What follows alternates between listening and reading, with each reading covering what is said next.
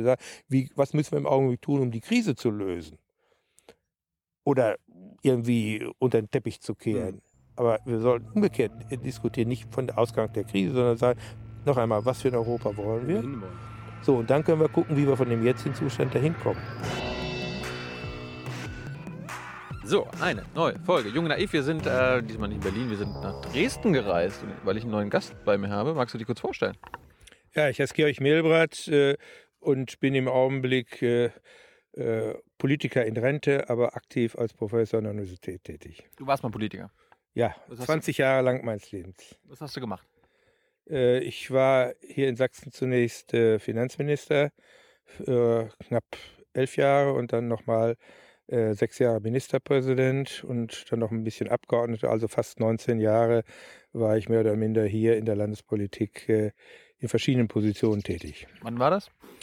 Ja, unmittelbar nach der Wende. Äh, die Wiedervereinigung war ja 3. Oktober 1990. Danach wurden die Landtage gewählt, die Regierung gebildet. Ich war Mitglied der ersten Regierung und äh, bin ausgeschieden aus dem Landtag im Herbst äh, 2009. Also das war meine Periode hier in Sachsen als Politiker. Und bist du, bist du Ossi? Warst du da, äh, bist du in die CDU eingetreten damals 1990 und dann gleich gewählt worden oder wie war das?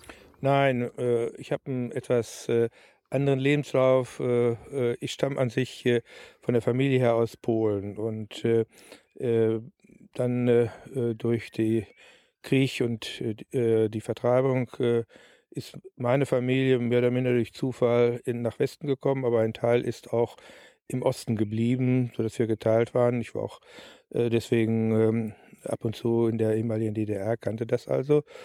Jetzt kommt die Wiedervereinigung und äh, in äh, Sachsen wird äh, Biedenkopf nominiert. Ich kannte ihn und er suchte Leute, äh, die er hier nicht so ohne weiteres finden könnte, nämlich diejenigen, die sich im westlichen System auskannten. Und das war insbesondere, waren das drei Bereiche, Wirtschaft, Finanzen und Justiz. Ich war eben jemand, der sich mit Finanzen auskannte und deswegen habe ich das dann damals übernommen. Allerdings hatte ich mir vorgestellt, das machst vielleicht zwei, drei Jahre, ist mal so ein Abenteuer und dann hm. äh, gehst wieder äh, zurück, entweder an die Universität oder machst irgendwas anders, äh, dass dann daraus eben äh, eine Beschäftigung von 19 Jahren geworden ist, auf fast 19 Jahren und dann noch äh, ich meinen Lebensmittelpunkt hierhin verlagert hatte. Das war damals noch, nicht vorsehbar.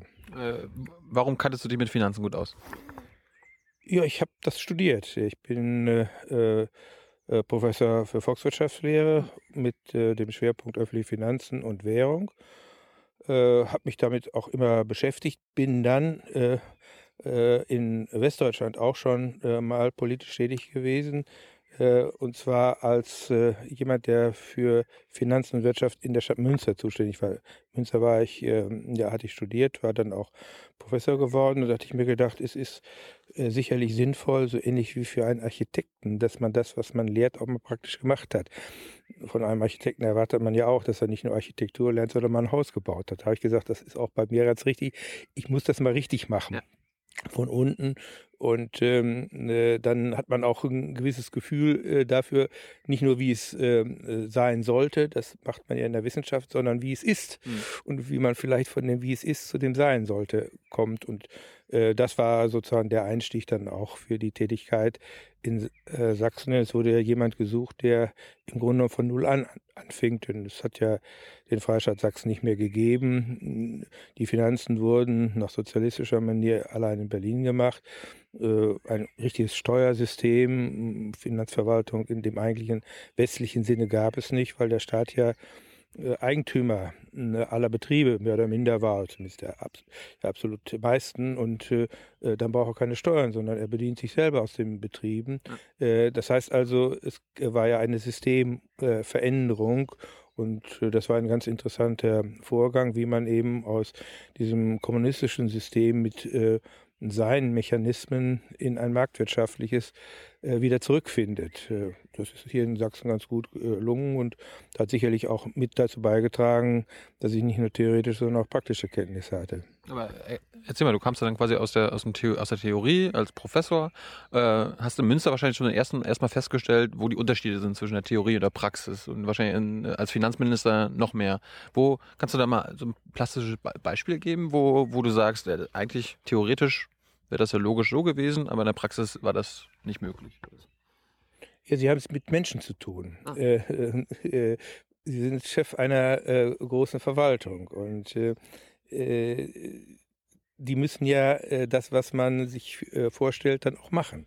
Und das Erste ist, sie müssen begreifen, warum sie es machen. Das Zweite ist, sie müssen die richtigen Ziele finden. ich will mal jetzt auch die Systemunterschiede mal deutlich machen. Ähm, in, ähm, bevor es die DDR gegeben hat, äh, auch unmittelbar dem Krieg hat es natürlich noch ein voll ausgebildetes Steuersystem gegeben und der Staat finanzierte sich durch Steuern.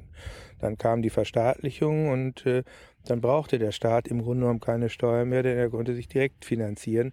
Es gab aber noch Steuern. Zum Beispiel äh, gab es eine Grundsteuer auf privaten Wohnungsbesitz. Das diente aber mehr dazu, die privaten äh, Wohnungsbesitzer, soweit sie Miethäuser hatten, dazu zu veranlassen, das dem Staat zu schenken, weil die Mieten ähm, äh, und äh, äh, die Kosten und die Steuern nicht deckten.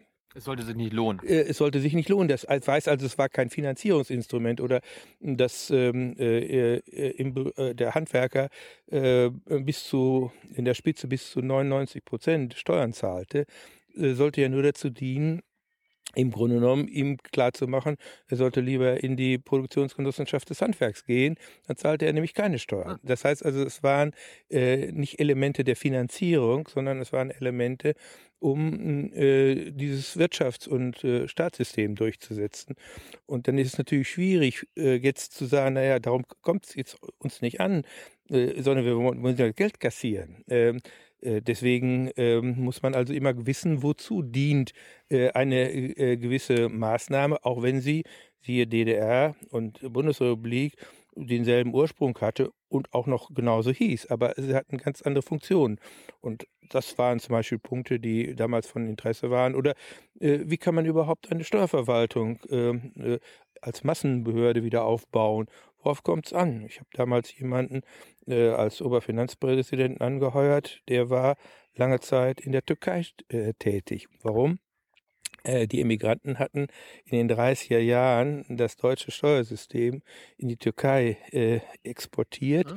sodass die Türken immer noch ein Steuersystem haben, was äh, dem deutschen äh, ähnlich ist. Und deswegen hat es immer wieder, ne, damals noch zur bundesrepublikanischen Zeit, Leute gegeben, die in die Türkei entsandt wurden, um den Türken weiter bei der Steuerverwaltung zu helfen. Und da habe ich gesagt, naja, wenn jemand also in der Lage ist, äh, in einer wesentlich schwierigen Situation in der Türkei äh, das Steuersystem aufzubauen, dann wird es ihm ja wohl auch möglich sein, äh, jetzt in diesen äh, halb äh, Umbrüchen äh, der 90er Jahre das hinzukriegen. Das ist gelungen.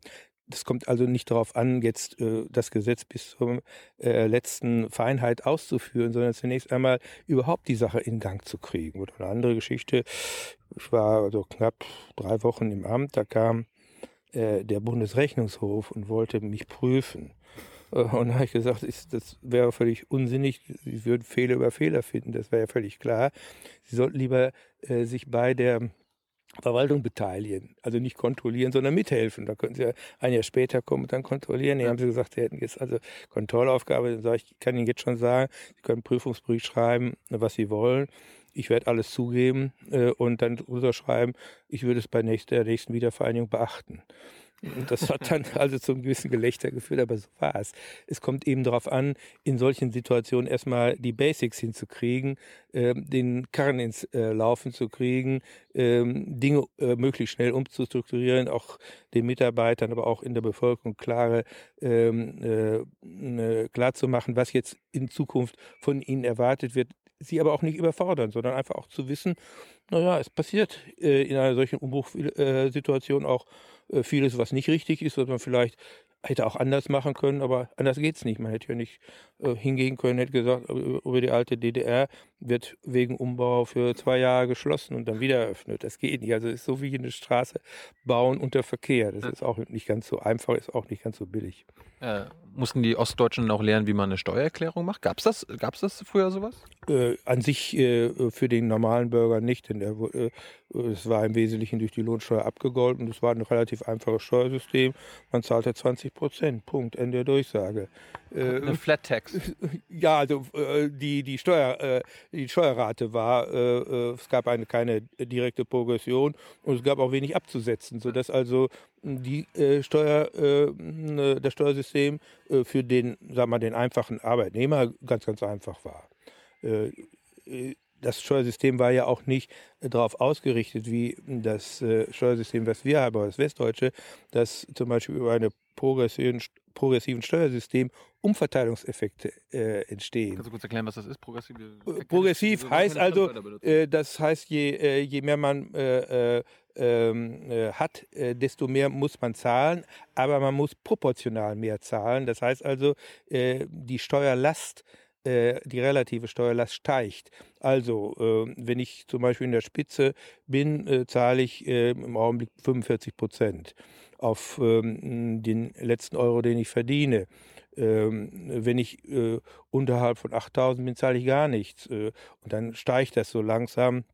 Äh, äh bis man die 45 erreicht. Und das nennt man ein, ähm, ein äh, progressives System. Das heißt also, der Anteil, den man zahlt, wächst auch. Nicht ja. nur absolut, sondern äh, auch relativ. Und äh, das macht man, um Umverteilung herzustellen.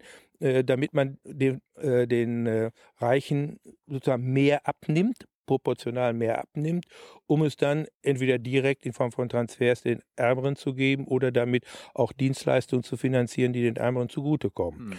Ähm, in einem sozialistischen System brauchen sie das ja nicht, weil sie ja die Einkommensverteilung im Wesentlichen dadurch hinkriegen, dass fast alle beim Staat beschäftigt sind und sie die Gehälter festlegen. Und es ja auch kein, in großem Stile keine Gewinneinkommen ja. gibt. So, da ist das einfach. Da können sich auch so ein Steuersystem, Leute brauchen das überhaupt nicht mehr. Äh, können das ja alles über die Löhne festlegen, die Verteilung, die sie haben wollen. Ja. So, das sind zum Beispiel solche Dinge, ähm, die erklären, warum unser Steuersystem so kompliziert ist. Je mehr Gerechtigkeit, desto komplizierter wird es.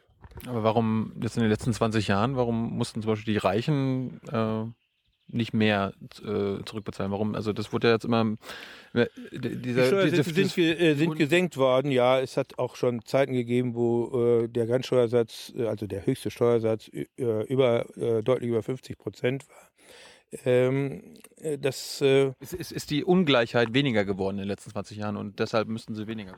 Nein, es ist bei dem, Sie haben ja bei dem Steuersystem mehrere Dinge zu berücksichtigen. Das eine ist, ähm, sie wollen äh, eine gewisse Form von Gerechtigkeit äh, herstellen, also dass äh, starke Schultern sollen mehr tragen als schwache Schultern. Und ähm, sie wollen die Ungleichheit, die äh, durch äh, den, das Marktsystem entsteht, äh, insbesondere wenn es sich um Leute handelt, die am Arbeitsmarkt wenig oder keine Chancen haben, äh, wollen sie in irgendeiner Form ausgleichen. Das ist das eine. Aber auf der anderen Seite will der Staat natürlich auch Geld haben. Und ähm, wir haben, äh, äh, auch das ist sehr ausgeprägt, seit 1990 gekommen, ja auch eine Öffnung in der Welt. Äh, die Grenzen spielen eine immer geringere Rolle. Die Globalisierung. Äh, ob in Europa sind die Grenzen äh, weitgehend weggefallen ähm, im ökonomischen Sinne und äh, in der Welt fallen sie auch mehr, mehr weg. Das heißt, ich kann mir das Land aussuchen. Ähm, äh, in dem ich arbeiten möchte und ich kann mir das Land aussuchen, in dem ich investieren möchte. Und die Länder untereinander stehen auch in Konkurrenz mit ihren Steuersystemen. Wenn sie also eine zu hohe Steuer zum Beispiel im Kapitalbereich machen, dann gehen die Leute weg. Das ist einfach, heute ist das ein Mausklick und legen das Geld woanders an und dann sind sie der deutschen Steuer äh, ähm, äh, ganz oder teilweise entflohen. Und ähm, für Leute mit einer hohen Qualifikation gibt es auch mittlerweile nicht nur einen nationalen, sondern einen internationalen Arbeitsmarkt.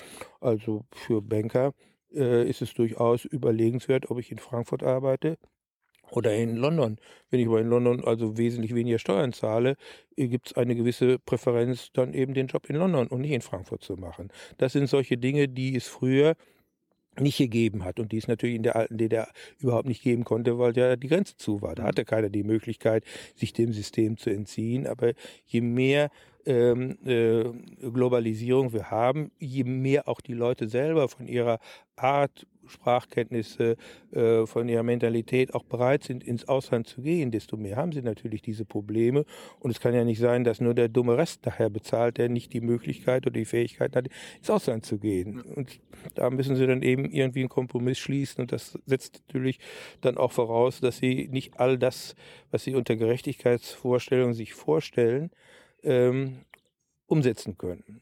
Und äh, auf der anderen Seite gibt es natürlich die Möglichkeit, international bestimmte Standards zu setzen. Das ist aber außerordentlich schwierig, denn äh, äh, es machen nicht alle mit und insbesondere kleine Länder haben ähm, natürlich äh, eine strategische Möglichkeit, äh, die anderen auszubeuten, indem sie also besonders niedrige Steuern machen. Das sind, Luxemburg und Malta. Ja, oder äh, die Cayman Islands oder was auch immer. Nicht? Also je kleiner, desto besser ist das. Die sagen, die kommen ja zu uns, sonst kämen die nie zu uns. Und so kriegen wir wenigstens ein bisschen Steuern. Und das ist immer noch eine ganze Menge äh, bezogen auf was wir sonst kriegten. Für große Länder ist das natürlich keine Alternative. Äh, du hast gerade angesprochen, dass, dass, Staaten untereinander quasi mit ihren Steuern, äh, Steuersätzen in Wettbewerb stehen. Bedeutet das nicht aber gleichzeitig, äh, ist das nicht so eine Spirale nach unten? Also äh, das ja, heißt, das, das, das, heißt, die Unternehmen können sich ja die Hände reiben und sagen, ja, ich meine, die werden ja immer weiter, der Preis wird ja immer nach unten gehen. Ja, ja, das nennt man Race to the Bottom, also äh, dass das alles wieder schlechter wird. Äh, das kann so sein, das äh, ist insbesondere, das hat man ja auch gesehen, bei Regulierung der Fall. Äh, Im Bankenbereich hat das eine gewisse Rolle gespielt, dass man gesagt hat, bei uns sind die Kontrollen lascher, kommt zu uns. Äh, und äh, da hat es eben einen solchen Effekt gegeben. In anderen Bereichen muss man natürlich sehen, dass die Unternehmen ja auch eine gewisse Infrastruktur erwarten. Äh, und deswegen nicht nur billige, äh, niedrige Steuern haben wollen, sondern sie wollen von dem Staat ja auch etwas. Äh, sie brauchen eine gewisse Rechtssicherheit, sie brauchen eine vernünftige Infrastruktur, Energieversorgung. Sie wollen auch ähm, ähm, gut ausgebildete oder gut gebildete und dann auch von ihnen weitergebildete Mitarbeiter. Das können sie nicht überall. Das heißt also, da ist diesem, dieser Tendenz ähm, natürlich eine, eine Grenze gesetzt. Aber es kommt immer darauf an, in einer solchen Wahlentscheidung für den Einzelnen bietet der Staat äh, äh, auch genug, dann kann er, ist er auch äh, in der Lage, ähm, höhere Steuern durchzusetzen. Oder gelingt das nicht? Und dann gibt es natürlich die Fälle, äh, wo der Einzelne überhaupt nicht äh, Leistungen haben will, weil es im reine Kapitalerträge sind. Da muss man dann versuchen, durch entsprechende äh, steuerliche Absprache mit anderen Ländern, Doppelbesteuerungsabkommen und so weiter, äh, dieses äh, äh, zu vermeiden. Völlig vermeiden kann man es nicht, aber zumindestens, also dass man sich völlig ausbeutet, dass das nicht gemacht wird. Zum Beispiel wird ja eine Diskussion im Augenblick geführt, bei den großen internationalen Gesellschaften, ob sie genügend Steuern in Deutschland bezahlen. Das bei den amerikanischen, wenn sie McDonalds haben oder äh, Starbucks oder Amazon.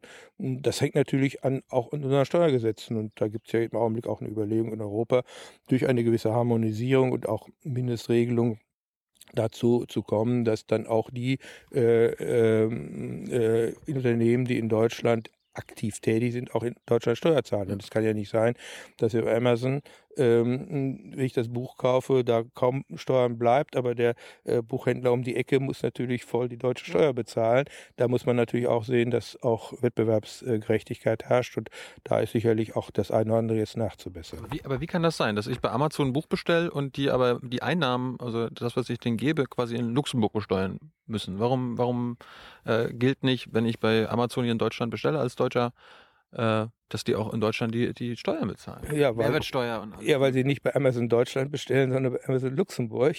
Ähm, und äh, dann also zunächst einmal äh, die, äh, die Wertschöpfung in äh, Luxemburg äh, äh, anfällt. Dann gibt es noch andere Konstruktionen. ich kann Tochtergesellschaften bilden. Tochtergesellschaft meinetwegen in Steuerniedrigländern.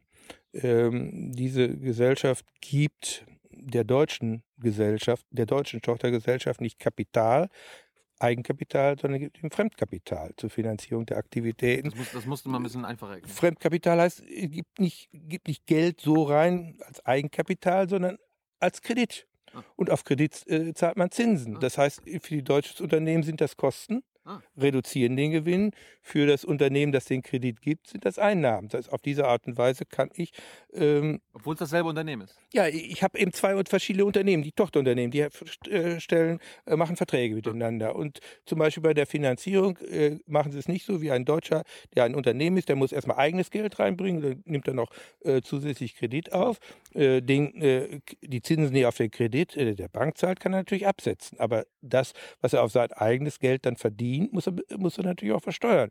Jetzt wenn ich jetzt also diese, Fra äh, diese Relation Fremdkapital, Eigenkapital ver verändere, das kann ich bei internationalen Gesellschaften machen, kann ich mich, äh, kann ich teilweise äh, die Steuer woanders anfallen lassen, natürlich dann in äh, Bereichen, äh, wo es niedrig ist. Oder das andere ist, ich gebe Lizenzen.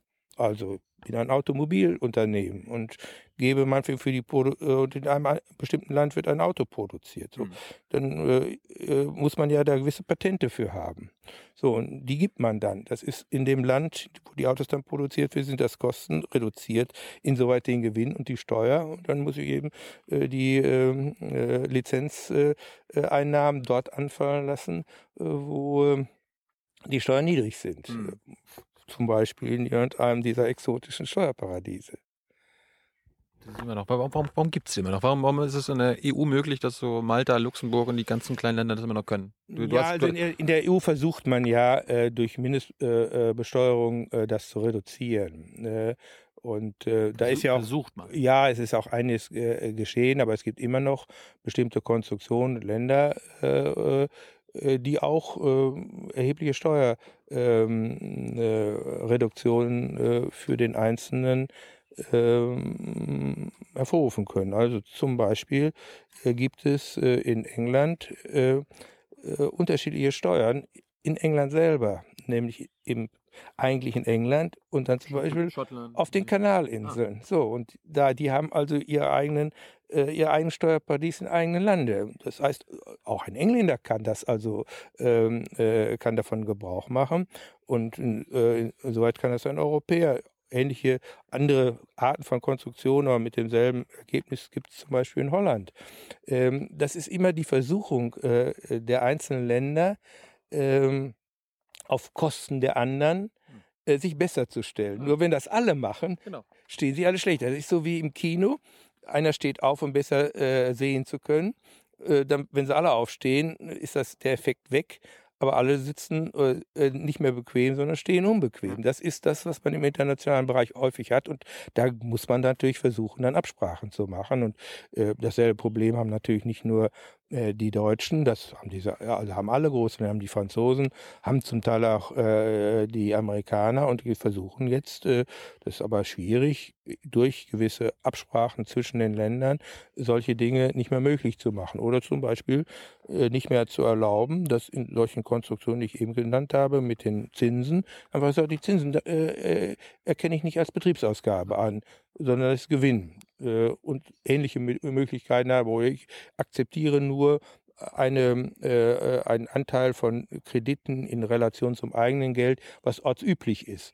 Aber nicht ein Unternehmen, was praktisch ein Euro Eigenkapital hat und alles auf, das ist natürlich extrem, gibt es nicht, aber nur als extremes Beispiel ein Euro eigenes Geld hat und das Rest nur geliehen hat. Hm. Natürlich geliehen von einer anderen Tochtergesellschaft. Das ist offensichtlich unnatürlich, das erkenne ich nicht an. Solche Möglichkeiten gibt es. Du hast das Race to the Bottom angesprochen. Äh, wann ist denn das erreicht? Wann ist der Boden erreicht? Also wie, wie lange muss, kann das noch weitergehen? ja, extrem natürlich, wenn Null erreicht ist. Aber wie gesagt, äh, es gibt da äh, Möglichkeiten, das zu vermeiden. Und äh, wenn man jetzt eben eine globalisierte Welt hat mit diesen Möglichkeiten, ähm, die äh, es auch früher äh, gegeben hat, aber äh, die bei weitem nicht so genutzt worden sind, weil es einfach schwieriger war, ins Ausland zu gehen. Die Grenze war wirklich eine Grenze vor 20, 30 Jahren oder vor 40 Jahren. Und äh, allenfalls große internationale Unternehmen haben davon vielleicht Gebrauch gemacht, aber nicht äh, in der Breite. Heute kann ja äh, ein größerer Mittelständler schon äh, solche Überlegungen anstellen und kriegt auch die entsprechende Berater äh, von, von Anwälten und Wirtschaftsprüfern und Steuerberatern. Äh, deswegen muss es dann auch mehr internationale Kooperation sein. wir wollen ja eben, dass äh, die Grenze nicht wieder aufgemacht wird. Und wenn es dann eben äh, dazu kommt, äh, dass unterschiedliche Regelungen, das kann ja nicht nur im Steuerbereich, kann auch in anderen Bereichen sein, dazu führen, dass sie einseitig ausgenutzt werden, dann liegt es an den Staaten, durch entsprechende Absprachen untereinander dem entgegenzuwirken. Genau wie wir ja auch äh, die neuen Formen der Kriminalität äh, internationale Kriminalität, die ist in dem äh, Maße früher. Nein, ganz nehmen Sie ganz normale Kriminalität, Drogenkriminalität, äh, Dinge, die Banken. auch ja, alles, so. alles möglich. Ich sage nur Kriminalität. Ja. Er hat heute, ist heute wesentlich grenzüberschreitender, weil die Möglichkeiten gegeben sind. Ja, dann äh, erwartet man natürlich auch von der Polizei, von den Strafverfolgungsbehörden, dass sie sich entsprechend auch international aufstellen und entsprechend kooperieren nicht die Grenze wieder herzustellen. Das wäre die andere Möglichkeit. Das halte ich nicht für richtig. Es wäre auch insgesamt für uns also überhaupt nicht erstrebenswert, äh, sondern eben äh, die Globalisierung durch eine entsprechende äh, Absprache auf dem, im staatlichen Bereich äh, zu kompensieren und so, dass wir beides haben. Wir haben äh, nach vorhandliche Gesetze, die auch durchgesetzt werden, und auf der anderen Seite haben wir eben eine äh, offene Welt, in der wir auch reisen können, in der wir auch äh, äh, uns viel selbstverständlicher bewegen können, als das in meiner Generation, als ich meinetwegen 30 war, oder in der Generation meines Vaters, der das überhaupt nicht kannte, äh, der Fall war. Äh, ist der aktuelle Finanzminister, der Herr Schäuble, ist der denn auf, auf der gleichen Höhe wie du und sagt, äh, erkennt er die gleichen Probleme? Ja, natürlich. Also äh, die Finanzminister braucht man nicht ähm, äh, äh da bösgläubig zu machen. Die wissen das alle und ähm, auch das äh, äh, das Erkenntnis, der Erkenntnisgewinn hängt nicht auch von der Parteizugehörigkeit ab. Es gibt ja in ähm, Deutschland, weil wir ein föderales Land ist, die Finanzministerkonferenz und der Finanzausschuss des Bundesrates, wo die Finanzminister der Länder zusammen auch mit den Kollegen aus dem Bund sind. Und da gibt es meistens weitgehende Einigkeit über das, was gemacht werden muss. Also ähm, man sträubt sich, man kennt die Probleme, man sträubt sich nicht dagegen, sie zu lösen. Es gibt manchmal unterschiedliche Lösungsmöglichkeiten, darüber kann man dann diskutieren, aber dass es da ein äh, Problem gibt, äh, einer gewissen Harmonisierung im Steuerbereich, ist richtig. Auf der anderen Seite finde ich, darf es aber auch nicht dazu kommen, dass überall dieselbe Steuer genommen wird. Ein gewisser Steuerwettbewerb, halt, den halte ich durchaus für, für richtig. Zum Beispiel haben wir ja einen Steuerwettbewerb in Deutschland zwischen den Gemeinden. Äh, die Gemeinden erheben ja Grund- und Gewerbesteuer mhm. und ähm, mit unterschiedlichen Steuersätzen. Das führt auch dazu, dass man äh, nicht nur sich aufs Steuererhöhen äh, verlegt als äh, Finanzverantwortlicher einer Stadt, sondern auch mal guckt, dass man spart. Ähm, auch das ist notwendig und deswegen ein gewisser Wettbewerb ist gar nicht so schlecht. Er darf eben nicht dazu führen, dass er ruinös wird und äh, dann alle Scha äh, Schaden nehmen. Äh, deswegen ist es ganz wichtig, das vernünftig zu konstruieren. Dankeschön, das war Teil 1. So, es geht weiter mit Georg Milbrandt. Ja. Äh, Georg, ist es Georg? Ja, Georg. Ähm, jetzt bist du Ministerpräsident äh, im, im, Ruhestand, ja? Was, äh, was, was macht man nach der, nach der aktiven Zeit? Äh, ich äh, war ja vor der aktiven Zeit Hochschullehrer. Professor und ich bin wieder in den alten Beruf zurückgekehrt. Äh, bin jetzt also Professor an der Technischen Universität in Dresden, nenne mich außer, außerplanmäßiger Professor. Das heißt außer Plan, ich bin nicht im Stellenplan, mache das also umsonst, äh, weil ich ja auch eine anständige Pension vom Staat schon erhalte. Und das mache ich ganz gerne. Das ist so jetzt äh, mein Grundjob, den ich tue. Und darüber hinaus hat man ja jetzt auch Zeit, Dinge zu machen, zu denen man früher unter dem Druck äh, eines so stressigen Amtes wie nicht gekommen ist. Also ähm, ich äh, bin jetzt viel im Ausland, äh, ähm, beschäftige mich äh, mit äh, Problemen dort, äh, habe auch hier Spezialthemen hm, im deutschen Bereich. Zum Beispiel interessiert mich äh, äh, das, was uns in den nächsten Jahren, Jahrzehnten in Hinsicht auf die Demografie erwartet, was das zum Beispiel für Konsequenzen für das Gesundheitssystem hat, für das Krankenhaussystem. Ähm, und äh, das sind äh, Dinge, äh, die ich früher auch irgendwie mitbekommen habe, aber wo ich gar nicht die Zeit hatte, mich intensiv drum zu kümmern. Hast du, hast du, hast du was mit deiner, mit deiner Partei zu tun? Nein, ich, äh, äh, ich bin natürlich noch Mitglied ähm, äh, der Partei äh, und ähm, äh, drückt ja natürlich auch nach wie vor bei Wahlen die Daumen, aber ich bin nicht mehr aktiv tätig. Du, wählst, du wählst nicht mehr selbst? Du drückst. Ja, natürlich wähle ich sie auch, aber ich bin nicht mehr aktiv tätig. Das heißt, ich äh, ähm, äh, habe eine andere Position. Ich will es mal so formulieren. Äh, in der Politik ist man ja auch häufig gezwungen, Dinge zu machen, äh, die man an sich nicht gerne machen muss. Aber aus Solidarität, ja sicher, aus Solidarität. Sie wollen ja auch die Unterstützung der anderen. Das heißt, sie machen Kompromisse. Und ich will es etwas äh, übertriebenes formulieren. Ich brauche nicht mehr für andere Leute zu lügen. Soweit bin ich freier. Äh, wann hast du denn mal gelogen? Man ist äh, zwischen Lügen und Lügen gibt es natürlich auch Unterschiede, aber man hat natürlich. Oder, oder nicht die Wahrheit gesagt. ja, oder man hat nicht die ganze Wahrheit gesagt oder man hat also bestimmte Sachen gar nicht gesagt. Ähm, äh, wenn man äh, ähm, äh, bestimmte Sachen plant, ähm, äh, dann geht man natürlich nicht sofort an die Öffentlichkeit und sagt, ich will das und das machen, weil man dann sofort die Gegenreaktion äh, äh, äh auslöst. Oder man sagt, also man denkt überhaupt nicht daran, äh, trotzdem denkt man natürlich daran, will man ein Beispiel nennen, das ist auch relativ bekannt. wir haben nach der Wende den Flughafen in Leipzig ausgebaut. Zu DDR-Zeiten war es ein kleiner Fluchthafen südlich äh, äh, der Autobahn, der im Grunde genommen nur äh, richtig lief, wenn Messe war, Leipziger Messe. Und wir haben dann gesagt, wir müssen einen großen Flughafen haben, auch hier für, für Sachsen, der auch international anbindungsfähig ist. Da braucht man natürlich Grundstücke. Und dann haben wir natürlich immer gesagt, wir wollen den nicht erweitern um in, in, Ruhe die Planung durchzuführen und dann auch die Grundstücke zu, äh, zu, äh, zu kaufen. Äh, beim Berliner Flughafen hat er was umgekehrt gemacht, hat erst geredet und hat sich dann festgestellt, dass die Preise zu hoch waren. Hm. So, da ist es zum Beispiel äh, selbstverständlich und wird auch als moralisch gerechtfertigt äh, angesehen, wenn ich da nicht sofort äh, mit den ganzen Plänen rausrücke, weil sie sofort Spekulationen haben und die wollen sie ja vermeiden.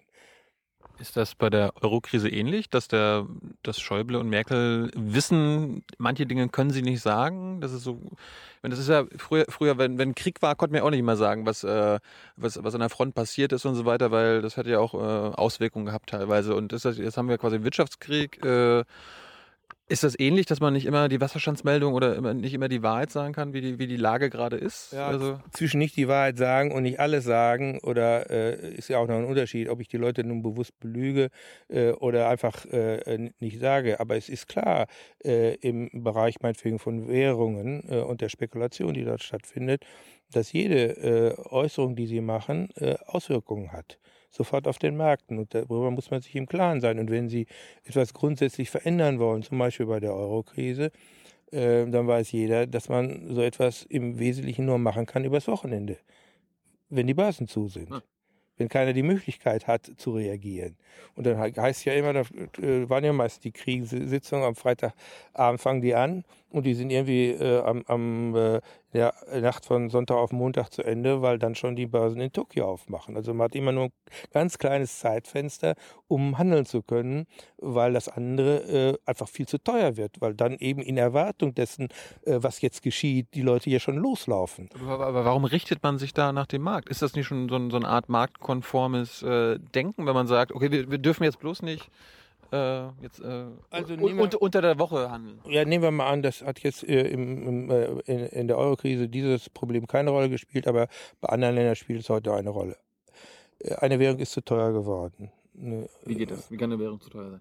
Ja, weil die Kosten zu hoch sind äh, in dem Land. Es kann nicht mehr, die Preise sind zu hoch ähm, äh, und äh, die, dieses Land kann nicht mehr exportieren und importiert zu viel. Dann versucht man äh, gibt zwei Möglichkeiten. Das eine, was wir innerhalb der Eurozone jetzt machen, weil man nicht mehr auf- und abwerten kann. Wir versuchen also äh, in Griechenland oder in Spanien das Land billiger zu machen, indem dort die Preise und die Löhne gesenkt werden, was natürlich äh, auch erhebliche soziale und sonstige Auswirkungen haben also Austeritätspolitik. Ja, Austeritätspolitik. Nicht? Die Preise und Löhne sind in äh, zum Beispiel ja, in der Vorkrisenzeit in äh, Griechenland um 50 Prozent mehr gestiegen als in Deutschland. Dann ist man natürlich 50 Prozent teurer ist aus dem Markt. Man muss das also wieder rückgängig machen. Das ist schwierig. Es gibt zwei Möglichkeiten. Entweder man dreht die Uhr zurück das versuchen wir mit all den Schwierigkeiten. Das andere wäre eben gewesen, Griechenland tritt aus dem Euro aus äh, äh, und die Währung wird abgewertet, was bedeutet, dass die Korrektur nicht im Inneren stattfindet, sondern an der Außengrenze. In demselben Augenblick, wo wir darüber diskutiert, fangen doch die ersten Leute schon an und kaufen und verkaufen diese Währung. Und ähm, äh, äh, machen also riesen Spekulationsgewinne. Dieser Oberspekulant äh, Soros ähm, äh, hat äh, äh, damals, glaube ich um die Abwertung des englischen Fundes, Milliarden verdient. Nicht, indem er einfach darauf gesetzt hat, dass eine bestimmte Veränderung kommt und hat die vorweggenommen äh, und äh, äh, hat dann eben sozusagen vorher gekauft und nachher verkauft oder umgekehrt vorher verkauft und nachher gekauft und hat die Differenz, die dann eben durch Auf- und Abwertung zustande gekommen ist, in Form von Gewinn eingesackt. Okay. Kann man nicht sagen, hey, wir, wir müssen diese Realitäten quasi akzeptieren, dass halt ein paar Menschen davon also da, dass sie spekulieren und davon auch profitieren. Aber auf der anderen Seite machen wir es wenigstens transparent und offen und sagen, okay, hier sind die Probleme. Nee, also das, äh, wenn Sie das so machen, wird das also für den Staat teuer, äh, teuer denn der Staat kann äh, am schlechtesten reagieren oder am langsamsten reagieren. Das heißt, er wird ausgebeutet. Äh, es gibt andere Möglichkeiten, ein, äh, äh, Preise nicht mehr festzulegen. Einfach zu sagen, das machen wir über die Märkte. Das heißt, wir haben ein Währungssystem, was wir zum Beispiel ähm, außerhalb Europas haben, wo die Währung täglich schwanken und wo man sich als Staat nicht groß einmischt. Äh, dann trägt er, so wie an der Börse, dann trägt er der, äh, die, die Marktteilnehmer äh, die Risiken. Es kann nach oben gehen, kann nach unten gehen, man kann Geld verlieren, kann Geld gewinnen. Wenn man aber hingeht und Preise festsetzt und die Preisfestsetzung dann ändert, ist das Spiel zu einseitig. Deswegen sollte man das dann nicht machen. Jetzt zurück, zurück zu, zur Euro-Krise. Kannst du mal kurz erklären, warum es eigentlich äh, diese, diese Krise gibt. Warum, warum ist das jetzt seit, seit der, Letz-, also der letzten Europawahl, ist ja wirklich, da, da brennt es ja. Ne? Griechenland damit hat angefangen. Wie konnte das alles dazu kommen? Äh, vor äh, dem Euro hat es äh, zwischen den europäischen Währungen Wechselkursschwankungen gegeben. Also zwischen D-Mark, äh, Franc und, und, äh, ja und insbesondere mit den südeuropäischen Ländern hatte man in den also wir reden jetzt über die Zeit äh, vor 1995 äh, war man immer äh, in der Problematik, dass dort die Löhne höher stiegen und schneller stiegen als in Deutschland. Äh, sodass das Problem immer in diesen Ländern war, dass man eine Abwertung der Währung zulassen musste zur Korrektur dieser zu hohen Lohn- und Preissteigerungen. Äh, und wenn, sich die, wenn man sich die äh, Währungsentwicklung zwischen Deutschland, äh, der deutschen Mark oder der italienischen Lire ansieht, dann sieht man, dass da also über die Jahrzehnte große Abweichungen stattfanden und deswegen auch große Abwertungen da war.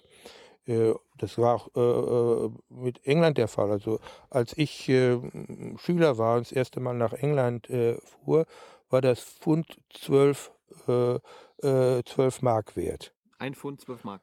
Ein Pfund 12 Mark, ja. Äh, das ging nachher runter und ist heute irgendwo bei einem Euro ein bisschen. Wenn ich das äh, nochmal in die alte Mark umrechne, sind das zwei Euro ein bisschen. Also 12 und 2. Und das äh, England war nicht das Land, was am meisten abgewehrt hat, wenn sie dann, äh, wenn man dann meinetwegen das, äh, äh die italienische Lire an, annimmt oder die, Grie äh, die griechische Drachma, da waren die Veränderungen noch größer. So, weil die immer abwerten mussten, konnten die sich an den Märkten nicht äh, ähm, zu den niedrigen deutschen Zinsen verschulden, weil ein Investor, der jetzt ein griechisches Staatspapier kauft, der einkalkulieren muss, dass in der Laufzeit dieses Papiers die Drachme weniger wert ist. Er musste also sozusagen die erwartete Entwertung auf den Zins aufschlagen. Das heißt, die. Kannst du ein Beispiel geben? Wie, äh, also Staatsanleihe 100, äh, 100. Äh, wir haben 100, ja, also ich, ich kaufe ein Papier, sagen wir mal 100 und kriege, äh, heute nicht, aber damals hat man das so gekriegt, so 4, 5 Euro, also 4, 5 Prozent. Mhm. So, das war bezogen auf Deutschland der Zinssatz. Ja. So, jetzt bin ich in derselben Situation, äh, habe also die Alternative in äh, Griechenland auch äh, äh, griechische Drachme zu kaufen.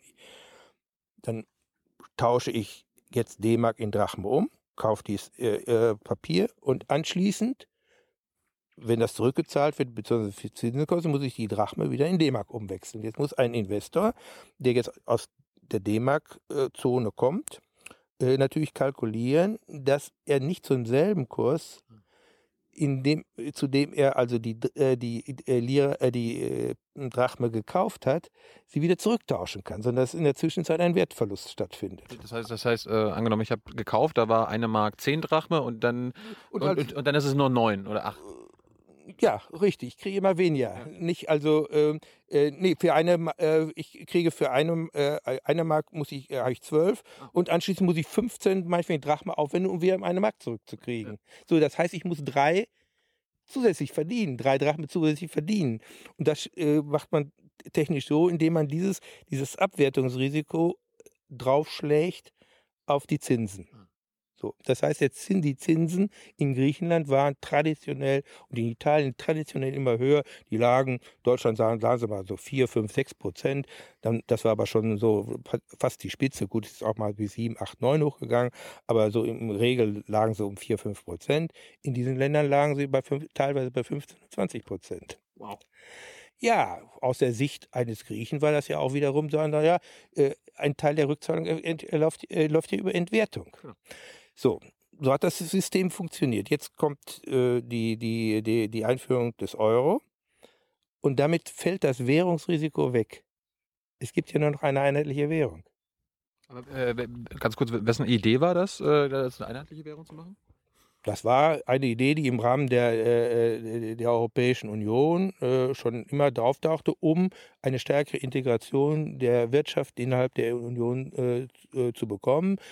Äh, man wollte das Wechselkursrisiko, was möglicherweise oder sicherlich auch richtigerweise äh, den Handel äh, zwischen den, ne, den Mitgliedstaaten beeinträchtigt hat. Wenn ich exportiere und ich weiß, wie, wie, der Kurs meinetwegen in drei Monaten oder im, nehmen ich baue eine große Anlage, ich kriege mein Geld vielleicht in zwei Jahren, dann weiß ich ja nicht, zu, wie das dann zu welchem Kurs das umgewechselt wird. Das heißt, ich muss dann, es gibt so eine Art Versicherung, aber das kostet dann alles. Das heißt, diese Transaktion ist teurer über die Grenze, als wenn ich die im Inland statt, äh, äh statt wenn die im Inland stattfinde, weil ich daher, wenn ich da einen Kunden habe, äh, sind wir beide in derselben Währung. Hm. Das wollte man machen. Jetzt passiert das äh, verfolgt, das Wechselkursrisiko geht weg und die Zinsen sinken in diesen Ländern. Und diese Länder entweder die Länder selbst oder auch die, äh, die, die Personen in den Ländern selbst sagen, ist doch prima. Jetzt können wir endlich mal ordentlich Kredit aufnehmen. Weil, weil, weil der Zinssatz nicht mehr so Weil der Zinssatz, früher haben wir, sagen wir 15 Prozent, aber in Spanien habe ich, weiß nicht, 12 Prozent äh, für äh, eine äh, Hypothek bezahlen müssen oder 13 Prozent. Und jetzt zahle ich äh, nur noch die Hälfte oder vielleicht nur noch ein Drittel. Also kann ich mir ein Haus kaufen. Oder ein Haus bauen. Ja. So, und es ist ein Unterschied, ob ich das Geld, was ich jetzt durch die Zinsen aufnehme, äh, was ich durch den Kredit aufnehme, dazu verwende, produktive Investitionen zu tätigen, die mir dann auch Einkommen äh, äh, geben, mit denen ich dann später auch den Kredit zurückzahlen kann, oder ob ich schlicht verkonsumiere. Und viel ist eben in den Konsum geflossen oder in Fehlinvestitionen. Die Länder haben sich verschuldet und haben keine Erträge gehabt, jetzt um das um zurückzahlen zu können. Und sie haben nicht mehr die alte Möglichkeit gehabt, durch Abwertung sich aus dem äh, das Problem zu lösen. So, sie haben das Instrument Abwertung notwendigerweise aufgegeben und sind natürlich jetzt in eine Situation der Überschuldung geraten. Entweder der Staat, das ist der Fall Griechenland, oder die Privaten über die Banken, das ist der Fall in Spanien. Nicht? Äh, ein Riesenbauboom oder in, in, in äh, Irland ein Riesenbauboom. Äh, die Regierung und die äh, äh, Aufsichtsbehörden haben nicht gegengehalten. Äh, man hätte natürlich das auch durch entsprechende Regulierung, zum Beispiel Hypothekenkredite, äh, hätte man äh, beschränken müssen. In Irland und Spanien, das hat man nicht gemacht, weil es ja so schön brummte. Oder in Italien hätte man sagen können, wir können nicht so viel Staatsschulden aufgeben, die können wir nie zurückzahlen. Also müssen wir uns selber da, äh, äh, disziplinieren und jetzt aufhören mit, mit, der, mit der Verschuldung. Das hat man nicht gemacht.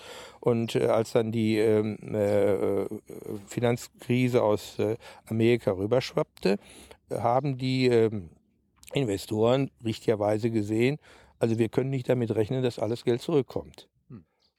Und jetzt fangen wieder Risikozuschläge an. Jetzt ist es nicht das Risiko wie früher, dass die Währung abgewertet wird. Jetzt ist das Risiko, dass man pleite geht, dass hm. die Bank nicht zurückzahlt, die Bank pleite geht, was vorher niemand mit gerechnet hat, oder dass ein Netz pleite geht. Und schnell gehen wir die Zinsen auseinander. Diese Länder sind aber nicht in der Lage, sich darauf so kurzfristig ein, einzulassen. Und wenn sie jetzt eben innerhalb des Euro bleiben wollen, das ist ja die politische Entscheidung, man hätte es auch anders entscheiden können, dann bedeutet das natürlich, ich muss versuchen, diese Preiskorrekturen, die das, äh, diese Preiserhöhung, diese Inflationserhöhung wieder rückgängig zu machen. Das ist aber schwierig. Hm. Nach äh, oben geht es immer schnell. Das ist so wie so ein Sperrklinkeneffekt. Nicht? In die eine Richtung kann man drehen, in die andere Richtung geht schlecht. Das ist das Problem. Und ähm, es geht zwar schnell nach oben, aber sehr langsam ist die Anpassung nach unten und das dauert. Äh, die Rechnungen gehen ja hin auf 10, 15 Jahre. Nicht in Griechenland. Äh, die, die, der Ausbruch, der offizielle Ausbruch der Krise war 2010. Im Grunde genommen war schon 2007, 2008 die, die, äh, die Zahlen schlecht. Das hat man da nur damals nicht wahrhaben wollen. Das heißt, man ist im sechsten, siebten Jahr der Krise. Und äh, es ist nicht abzusehen, dass das jetzt in den nächsten drei, vier, fünf Jahren gelöst wird. Das heißt also, wir haben also sehr, sehr lange Anpassungsprozesse vor uns. Äh, mit, äh, und wir müssen das dann auch politisch hinbekommen, denn äh, das bedeutet natürlich auch für die Einzelnen in diesen Ländern Härten. Äh, und es gibt auch ein soziales Problem. Die Rettung, die wir bisher durchgeführt haben, haben natürlich nicht nur die Länder gerettet, im Sinne, dass sie noch weiter Kredit kriegen, sondern wir haben insbesondere die Investoren gerettet, die sonst ihr Geld verloren hätten. Das heißt, ein großer Teil des Geldes, was zum Beispiel nach Griechenland geflossen ist, ist anschließend für die Kapitalflucht genutzt worden. Ich habe irgendwann gelernt. So, das heißt also, die Reichen haben sie aus dem Staube gemacht und von den Armen in diesen Ländern erwarten wir jetzt, dass sie durch Lohn- und, äh, und, Preiskürzungen äh, die, die Zeche bezahlen sollen. Das wird nicht funktionieren. Warum müssen die, die, also wenn man investiert, dann geht man ja auch ein Risiko ein. Warum haben diese, diese Investoren gar kein Risiko gehabt? Weil ich meine, ich muss immer damit rechnen, dass etwas nicht klappt. Ja, richtig. Äh, das ist der. Warum wurde diese Logik ausgesetzt? Warum wurde gesagt, wir ja, weil, äh, weil das bedeutet hätte, in dem, Fall Griechenland, äh, gab es äh, bei diesen hohen griechischen Schulden gab es nur zwei Möglichkeiten. Entweder geht Griechenland pleite, was nichts anderes heißt, dass die Gläubiger ihr Geld nicht zurückkriegen. Das wäre ein, das, so. so würde der Markt doch funktionieren. Ja, und, und da macht man, äh, nennt man auch Schuldenschnitt oder noch vornehmer Haircut, also Haarschnitt. Das ist so nur die, äh, die Brutalität des Ausdruckswechsels manchmal. Das ist das Normale. Auch äh, bei Privaten kann es ja passieren, dass irgendein Handwerker oder irgendein Hausbesitzer sich übernimmt und kann es nicht zurückzahlen, dann geht der pleite und das heißt, der Gläubiger, in diesem Fall meist die Bank, verliert ihr Geld. Punkt, Ende der Durchsage und dann geht es auf ein neues. Hier wollte man das aber nicht äh, im Europa zulassen, dass ein Land pleite geht. Ja, wenn man das nicht zulassen will, muss man diesem Land Geld geben. Ganz kurz, warum, warum wollte man das nicht zulassen? Ja, weil man gesagt hat, das verstößt gegen europäische Solidarität.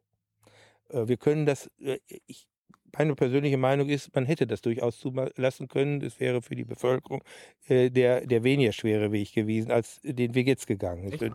Ja, was, äh, ich, ich, hatte vor einer Woche Christian Lindner und er meinte so, äh, als ich äh, auch mal hier mit, seinen, mit, den, mit den Rettungspaketen, da meinte er, ja, was wäre die Alternative gewesen? Hätten wir sie bankrott gehen lassen, äh, müssen, äh, lassen gehen sollen, weil er meinte, das wäre noch viel schlimmer gewesen für die. Du meinst, nee? Nö, also es gibt einen Fall, äh, den man äh, als Gegenbeispiel nehmen kann. Es ist ja auch in dieser Wirtschaftskrise in große Schwierigkeiten gekommen, Island. Island hat einen großen Teil der Schulden nicht zurückgezahlt, ist also pleite gegangen, wenn man so will, mit den Banken. Aber die waren, die waren nicht im Euro. Ja, die waren, das ist ja gar der Fall. So, haben abgewertet. Dann war in äh, Island äh, 18 Jahre, 18 Monate Heulen und Zähne klappern. Mittlerweile ist aber wieder äh, Wachstum da. Das heißt also, dieser äh, Prozess hat nicht wie in Griechenland jetzt fünf Jahre gedauert, Ende offen, sondern harter Schnitt. Natürlich auch mit äh, großen äh, Schwierigkeiten für die Bevölkerung, das soll man nicht äh, verkennen, aber mit einer Chance, es wieder hochzukriegen. Also, In, also, also, so, wir haben jetzt so, so, ja. also wie, wie so eine V. Schnell runter und dann wieder rauf. Ja. So, und stattdessen machen wir langsam runter. Bei Griechenland. Ja, und äh, äh, jetzt äh, psychologisch ist es natürlich etwas anders. Wenn es schnell runtergeht und ich dann, wenn auch von niedrigem Niveau, die Aussicht habe, es geht wieder hoch, bin ich viel eher bereit, das mitzumachen, als wenn es ein schleichender Prozess nach unten ist. Ohne irgendwie zu sehen, äh, dass es in absehbarer Zeit wieder hochkommt. Äh, und ähm, äh, das sind eben die Abwägungen, die man, die man gemacht hat. Und man hat sich jetzt von, von der politischen Seite, natürlich muss man sagen, auch die griechische Regierung wollte das, ähm, er wollte diesen Weg gehen, also im Euro bleiben, was dann zur Konsequenz hat, um eben weiter auch billig sich zu finanzieren, weil Abwertung bedeutet hätte, wieder die alten Zinsdifferenzen wären da gewesen. Äh, äh, mit dem Ergebnis aber, dass die Leute, die jetzt privat Griechenland Geld gegeben haben, gesagt, naja, wir warten doch nicht so lange, bis die trotzdem mal pleite gehen, sondern schnell raus, raus, raus.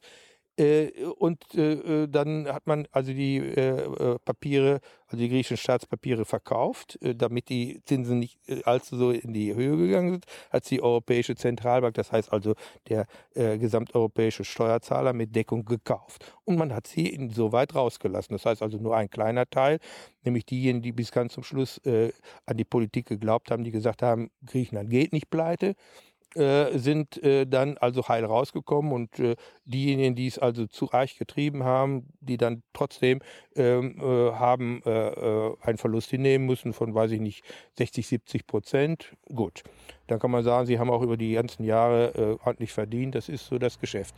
Im Falle Griechenland hat man gesagt, also es geht nicht anders, wir müssen die Pleite gehen lassen also es hat, hat er dann gesagt, nur eine Teilpleite, aber faktisch ist Griechenland pleite gegangen im äh, Sommer 2012. Wenn man das im Sommer 2010 gemacht hätte, wäre es viel billiger geworden. Da hat die Politik zwei Jahre zu lange gewartet, hat die Hoffnung gehabt, dass es vielleicht auch noch geht, äh, anstatt sofort einen klaren Schnitt zu machen, der zwar unpopulär war, der aber für alle besser gewesen wäre. Und das Zweite ist, äh, Griechenland muss ja nicht nur seine, seine Schulden zurückzahlen, im Wesentlichen hat ja der Schuldenschnitt nichts bewirkt, dann sind sie wieder bei 170 Prozent des also das, sozusagen das Jahreseinkommen in Form von Schulden lässt sich überhaupt nicht zurückzahlen. Das heißt also, ähm, es muss der nächste Schuldenschnitt kommen. Nur jetzt gibt es keine privaten Gläubiger mehr, jetzt gibt es nur noch die öffentlichen Gläubiger. So, das heißt, äh, beim nächsten Mal sind die Staaten, die Griechenland geholfen sind, dran. Das wird im Augenblick ein bisschen ver, ähm, verschleiert, indem man sagt, na ja, äh, müssen wir die, äh, die Schulden etwas länger laufen lassen und die Zinsen etwas senken. Ich glaube, würde ich sagen, äh, statt die, die Schulden zu erlassen, kann man auch sagen, die Schulden müssen erst in 200 Jahren zurückgezahlt werden, Zins 0, 0 Prozent. Das ist, pra ist, praktisch dann auch. Ist also auch Erlass, da heißt es nur nicht Erlass, dann ist es eben sozusagen über, über die Zeit. Äh, so etwas wird man im Falle Griechenland machen äh, äh, müssen und es wird ja auch schon offen darüber diskutiert. Der Internationale Währungsfonds verlangt das ja auch. Es muss der nächsten Schuldenschnitt also äh, äh, der Verzicht von Gläubigern auf Geld äh, kommen, nur eben, jetzt sind die Privaten nicht mehr dran, jetzt ist es der Staat, äh, die staatlichen Institutionen, also diese Luxemburger Fonds und die Europäische Zentralbank, die dann zur Kasse gebeten werden. Warum will deine Partei, warum will Merkel und Schäuble davon nichts hören?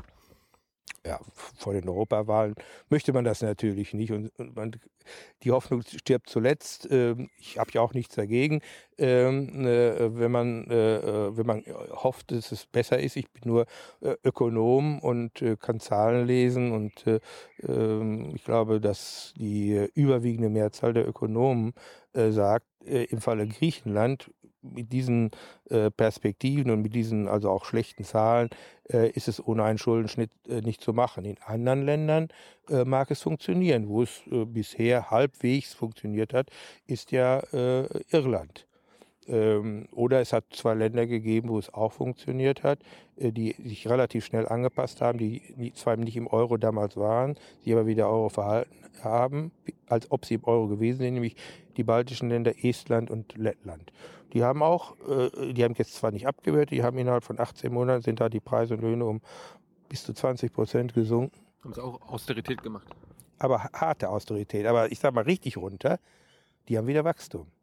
Und jetzt kommt man eben zu dem Ergebnis, was auch schon in der Theorie bekannt war, äh, für Länder, die flexibel sind, das sind oft kleinere Länder, die also mit ihren Preisen und Löhnen sich schnell anpassen, äh, äh, ist es kein so großes Problem, auch in einer Währungsunion das Problem zu lösen.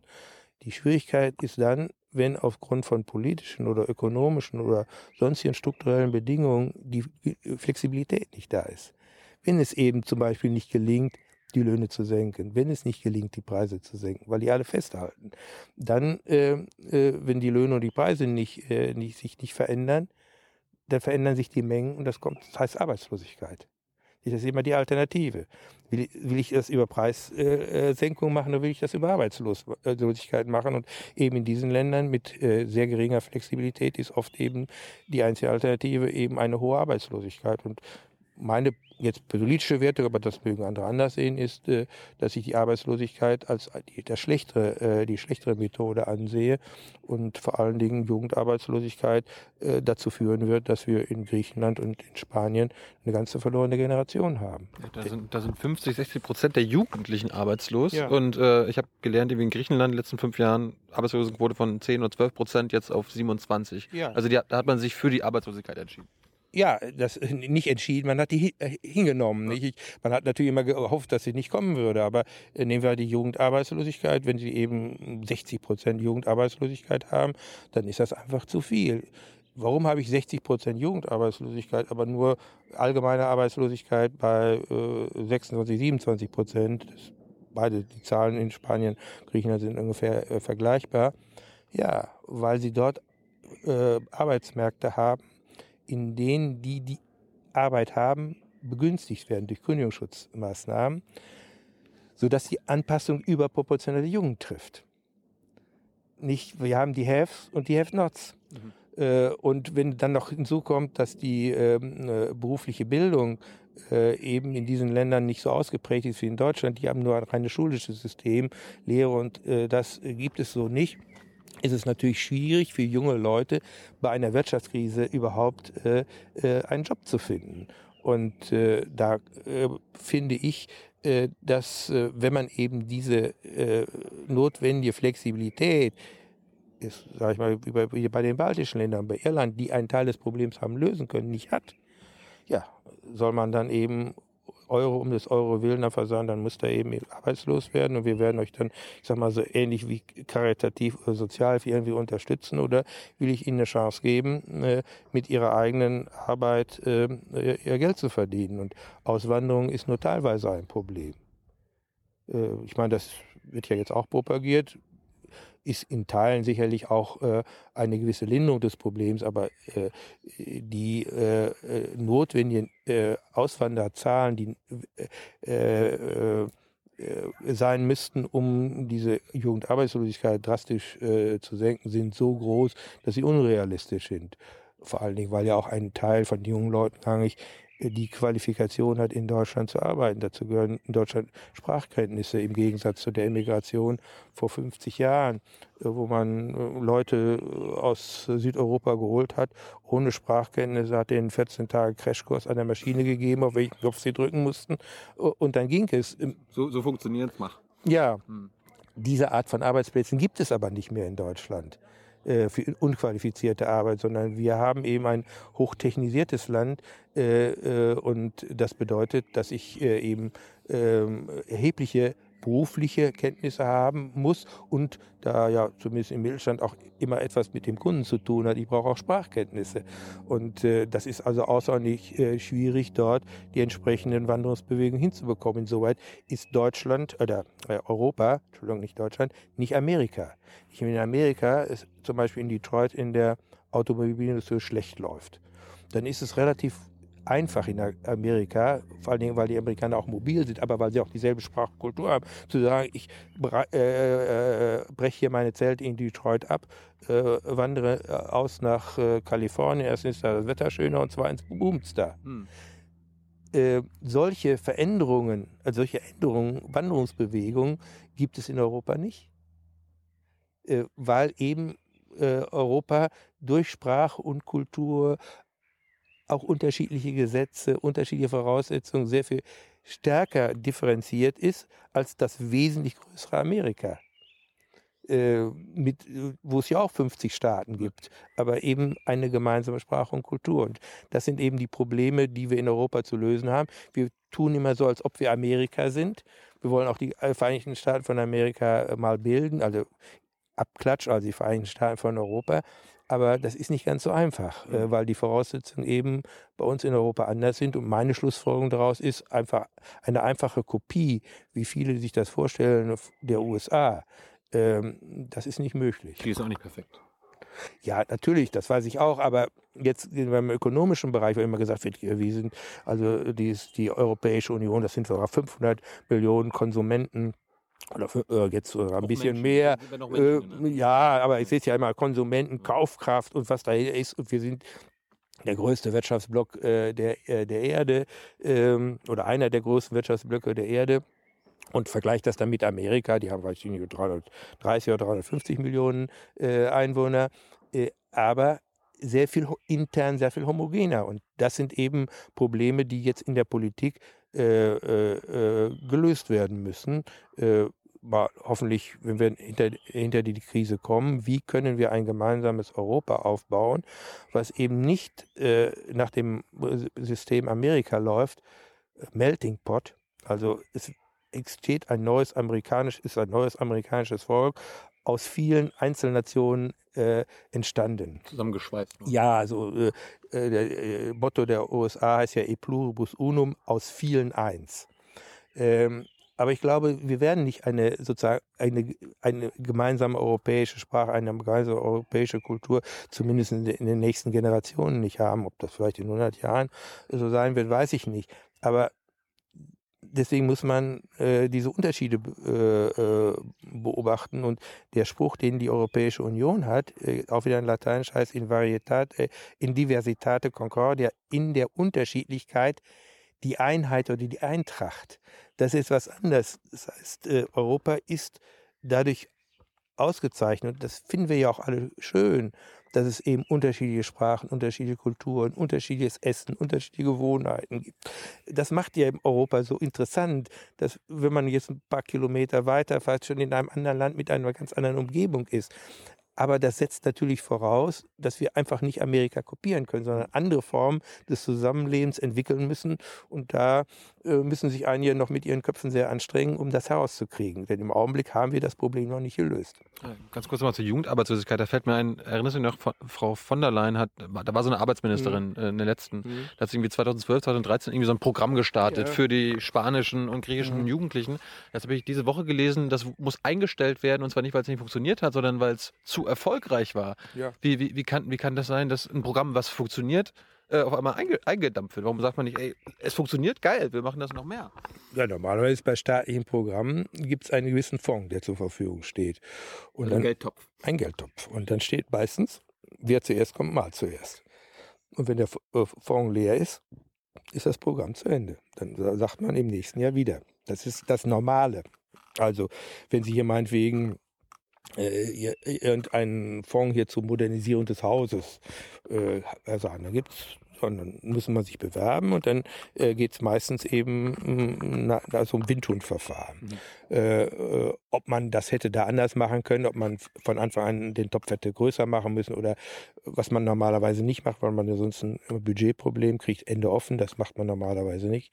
Ähm, aber es bestünde ja die Möglichkeit, äh, wenn das so erfolgreich ist und wenn man das auch weitermachen will, zu sagen, ähm, wir stocken den Topf auf. Das Problem ist, soweit ich das der Zeitung entnommen habe, wohl so gewesen, dass äh, die Bildungsträger, die natürlich auch ein Interesse daran hatten, die Leute äh, gelockt haben, ohne ihnen zu sagen, dass sie noch keine definitiven Zusagen haben was aus der Sicht der Bildungsträger aber verständlich war, weil in der Vergangenheit diese Programme nie überzeichnet waren. Hm.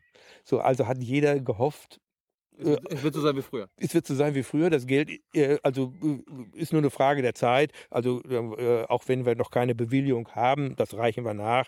In vier Wochen haben wir das, wird schon so. Und jeder hat dann also das Prinzip Hoffnung gemacht und keiner hat gesehen und auf die Zahlen geachtet. Das ist natürlich politisch saudum gelaufen sowohl für die Betroffenen, ich meine, man hat Hoffnungen geweckt, die man nicht erfüllt, als auch für die Politik. Immer kann man sich mit sowas nur blamieren. Also hat die Ursula mh, hm, kein gutes Gesetz oder kein Programm, auf, kein gutes Ding da aufgesetzt? Nein, das will ich die nicht. Die Idee war gut, aber die Umsetzung... Die Idee war gut, aber da muss immer äh, jemand das auch kontrollieren es, sind doch Leute, die also ständig äh, jetzt diese Programme bewilligen und die müssen dann eben sagen, hör mal zu, äh, dem Minister oder die Ministerin, äh, das läuft also viel äh, äh besser oder äh, viel schneller ab, als wir äh, das erwartet haben. Wir müssen jetzt entweder sagen, Förderstopp, Also jetzt ist bald Schluss, so ähnlich wie das ja mit diesen Abwrackautos war, ne, wurde ja angekündigt, Schluss jetzt. Äh, das kann sich jeder darauf einstellen oder wir müssen nachlegen. Mhm. Aber einfach zu sagen, lass was mal laufen und dann äh, kriegen die eben einen Ablehnungsbescheid, ist nicht die beste Methode. Das kann man im Inland machen, da ist das auch durchaus üblich. Aber in, in diesem heiklen äh, Feld der Jugendarbeitslosigkeit, vor allen Dingen, wenn man sich politisch so aus dem Fenster äh, äh, gehängt hat, hätte ich erwartet, dass äh, die Bürokratie die Förderbürokratie, die das also verwalten, viel eher äh, äh, äh, laut gegeben hätte und Korrekturen angemahnt hätte und nicht so lange gewartet hätte, bis das also dann äh, in der Presse diskutiert wird. Das ist ja peinlich. Ich meine, irgendwie das Geld, ich habe jetzt gelernt, man äh, wenn wir Griechenland und den Spaniern irgendwie Kredite geben, dann wir nehmen ja auch Geld ein. Also ich habe irgendwie vom Per, Spanien gelernt, wir verdienen ja aktuell immer noch Geld mit diesen Hilfen. ja, das war, das ist heute nicht mehr. Also wenn wir sehen, die äh, Griechenland hat ja einen Teil seiner offiziellen ähm, äh, Kredite gar nicht mehr zurückgezahlt. Also das Geld da war schon verloren. Jetzt hat man bei den staatlichen Papieren Folgendes gemacht. Man hat gesagt, äh, wir wandeln die um, die privaten Papiere in staatlich und die unterliegen nicht dieser, äh, äh diese, diesem Schuldenschnitt. Aber äh, in den Abwicklungsbanken, äh, die also Deutschland hat äh, machen müssen, zum Beispiel bei der WestLB oder bei der Hypo Real Estate, hat man ja die sogenannten äh, toxischen oder äh, die, die Giftspapiere hat man ja rausgenommen und das waren genau diese Papiere. Und die hat man natürlich das Geld nicht zurückbekommen. Und wenn ich das reinrechne äh, und wenn ich die Abschreibungen, äh, die auf den Papieren bei den Privaten vorgenommen worden sind, die auch durch Steuermindereinnahmen ist, äh, ist natürlich die äh, Rechnung, wir hätten da doch Geld dran verdient, äh, eine Milchmädchenrechnung. Wir haben auch nicht verloren und wir werden noch mehr verlieren, äh, denn wie ich gesagt habe, in Griechenland wird in den nächsten Jahren äh, eine Rückzahlung nicht möglich sein. Und äh, je eher man äh, das ähm, äh, äh, das sieht, umso besser ist es. Es macht doch keinen Sinn, sich Illusionen zu machen. Zum einen gegenüber dem Land, das muss auch eine faire Chance haben, irgendwann mal auf eigenen Beinen zu stehen. Und das ist ohne einen Schuldenschnitt nicht machbar. Aber auch gegenüber der eigenen Bevölkerung zu sagen, wie ein guter Kaufmann, der sagt, ich habe ein schlechtes Geschäft gemacht, äh, da muss ich auch Abschreibung machen, aber nicht äh, die Hoffnung haben, äh, irgendwie käme das Geld so wie wir rein, dann sauberer Schnitt und auf ein neues. Das erwarte ich äh, auch in der Politik, dass man das äh, zumindest nach dieser, äh, nach dieser Zeit äh, endlich auch mal ins Auge fasst. Und wie gesagt, im Falle von Griechenland ist es offensichtlich, bei den anderen kann man unterschiedlicher Meinung sein. Bei den Spaniern hängt es äh, sehr stark davon ab, ähm, was sich da noch an Schrott in den Bankbilanzen äh, verbirgt dahinter verbirgt sich natürlich der Immobilienboom. Die Preise in, äh, äh in diesen Ländern sind innerhalb von 15 Jahren teilweise um das Vierfache gestiegen. In, in Deutschland praktisch null. In dieser Zeit jetzt ein bisschen, 10, 20 Prozent steigen die Preise. In, äh, in Irland genauso. Äh, wenn die Preise schnell gestiegen sind, müssen sie auch wieder runtergehen. Ja, wird als Kredit gekriegt hat zu den hohen Preisen. Jetzt geht's runter. Äh, er kann sie nicht mehr bezahlen. Wenn die Bank jetzt Zwangsverstreckungen macht, kriegt das Geld auch nicht mehr zurück. Da sind also Verluste zu realisieren und diese Verluste muss irgendjemand tragen. Und wer ist die Bank? Sind die Aktionäre, das ist meistens wenig. Dann sind es die Großgläubiger, die will man aber meist nicht zur Kasse bitten. Obwohl die das meiste Geld haben. Ja, sicher. Aber dahinter verbringen sich dann wieder andere Banken meistens. Oder es ist der Steuerzahler. Und wir haben bisher immer den Steuerzahler genommen. Das erste Mal, wo wir eine Ausnahme gemacht haben, ist äh, äh, Zypern gewesen. Hat man aber auch lange gewartet. Äh, und jetzt erzählt man schon wieder im Falle Griechenland, das wird niemand nochmal kommen. Äh, denn sonst könnte ja Griechenland keine neuen Papiere verkaufen. So, das heißt, wir machen wieder denselben Fehler. Wir garantieren und sagen also, liebe Banken, liebe Investoren, ihr könnt wieder kaufen. Wir garantieren euch, dass das Geld zurückbekommt. Ja, dann äh, äh, kann man nicht äh, gleichzeitig erzählen, wir wollen aber den Steuerzahler äh, schützen. Ja, letzte Woche ist Griechenland auch an den sogenannten Kapitalmarkt zurückgekehrt. Ja. Das heißt, es werden griechische Staatsanleihen wieder ausgegeben. Ja. Die Banken kaufen das. Und ich habe hab gelernt, die müssen noch nicht mal ein Euro hinterlegen, sondern können einfach quasi 100 äh, Euro Staatsanleihen kaufen ja, die holen sich das Geld, nein, das, die holen sich das Geld von der EZB praktisch für zu 0% Zinsen. Investieren es in Griechenland 5%. Kassieren die 5%. So. Und, und wissen, dass, das, äh, die, dass es die auch zurückgibt, weil die ja quasi garantiert sind. Weil, ja, nicht formell, aber faktisch. So. Auf der anderen Seite verlangt Griechenland aber von den öffentlichen Gläubigern, dass sie auf ihre Papiere verzichten. Das heißt also, indirekt bezahlt der Steuerzahler diese hohen Zinsen von 5%. Denn, äh, an, an, an, diese Investoren? An die Investoren. Dann wäre es doch besser gewesen, Griechenland hätte sich weiter äh, äh, Geld äh, über diese Luxemburger und sonstigen Fonds geholt, wären die Zinsen wesentlich niedriger gewesen. Ähm, und so, äh, um also diese äh, diese Illusion zu erzeugen, Griechenland sei übers, äh, äh, über den Berg hinaus, ist man bereit, äh, riesige Beträge, wenn die, die sind, glaube ich, weiß nicht, 5 Milliarden zu 5 Prozent kann man ja ausrechnen über fünf Jahre. Äh, da reden wir also über äh, höhere ähm, Millionenbeträge. Die sind einfach jetzt just for fun ausgegeben es worden. wird jetzt gerade just for fun mit, mit irgendwas gemacht. Ja, also wenn mir jemand sagt, kauf das und das Papier. Ich als Staat garantiere und du kriegst noch 5%. Wenn du normalerweise auf dem Sparbuch 0,4 so wie du kriegst, ja, ist wäre jeder blöd, wenn das nicht tut. Ja. ja. Aber du sagst, das ist ja äh, eine Illusion.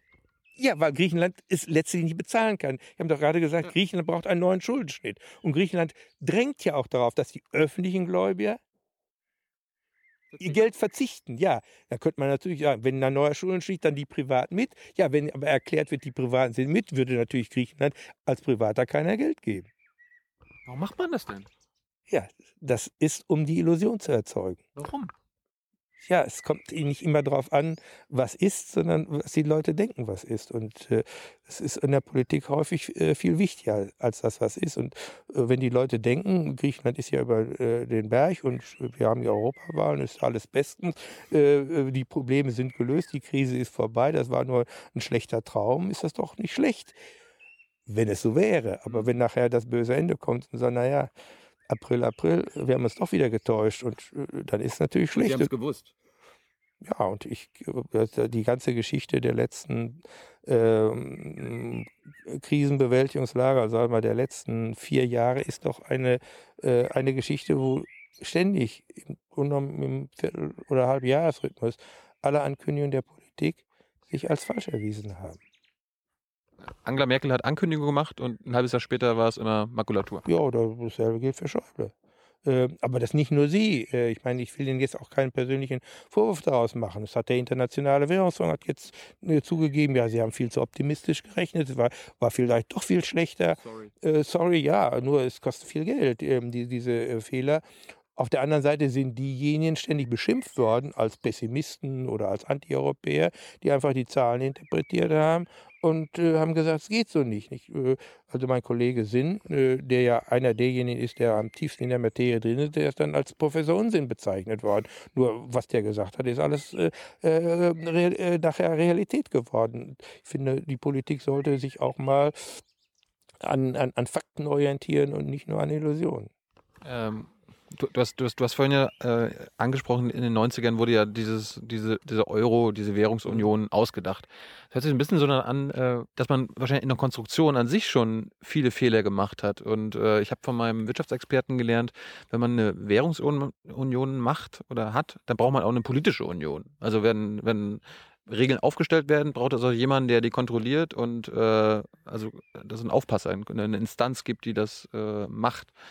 Also quasi, äh, sag, sagst du quasi, ähm, dass es, es hätte eigentlich so ein europäisches Finanzministerium zum Beispiel gebraucht. Das hätte allein wahrscheinlich nicht ausgereicht. Also, unter, unter anderem. Ähm, eine europäische Institution. Ja, ja, ja, ja. Also äh, in der Wirtschaftsgeschichte gibt es kein Beispiel einer gelungenen Währungsunion. Alle Währungsunionen sind gescheitert bisher. Gab es nicht mal eine DDR in Deutschland irgendwie ein paar Monate? Ja, drei Monate und dann war die Vereinigung da. Ah. Ähm, nicht gescheitert. Ja, ich sag, auf Dauer. Äh, kurzfristig ja, äh, ähm, äh, hat es gegeben. Äh, äh, aber in, im Ergebnis sind alle Währungsunionen gescheitert und sind immer gescheitert an dem Problem, dass sie keinen Staat hatten.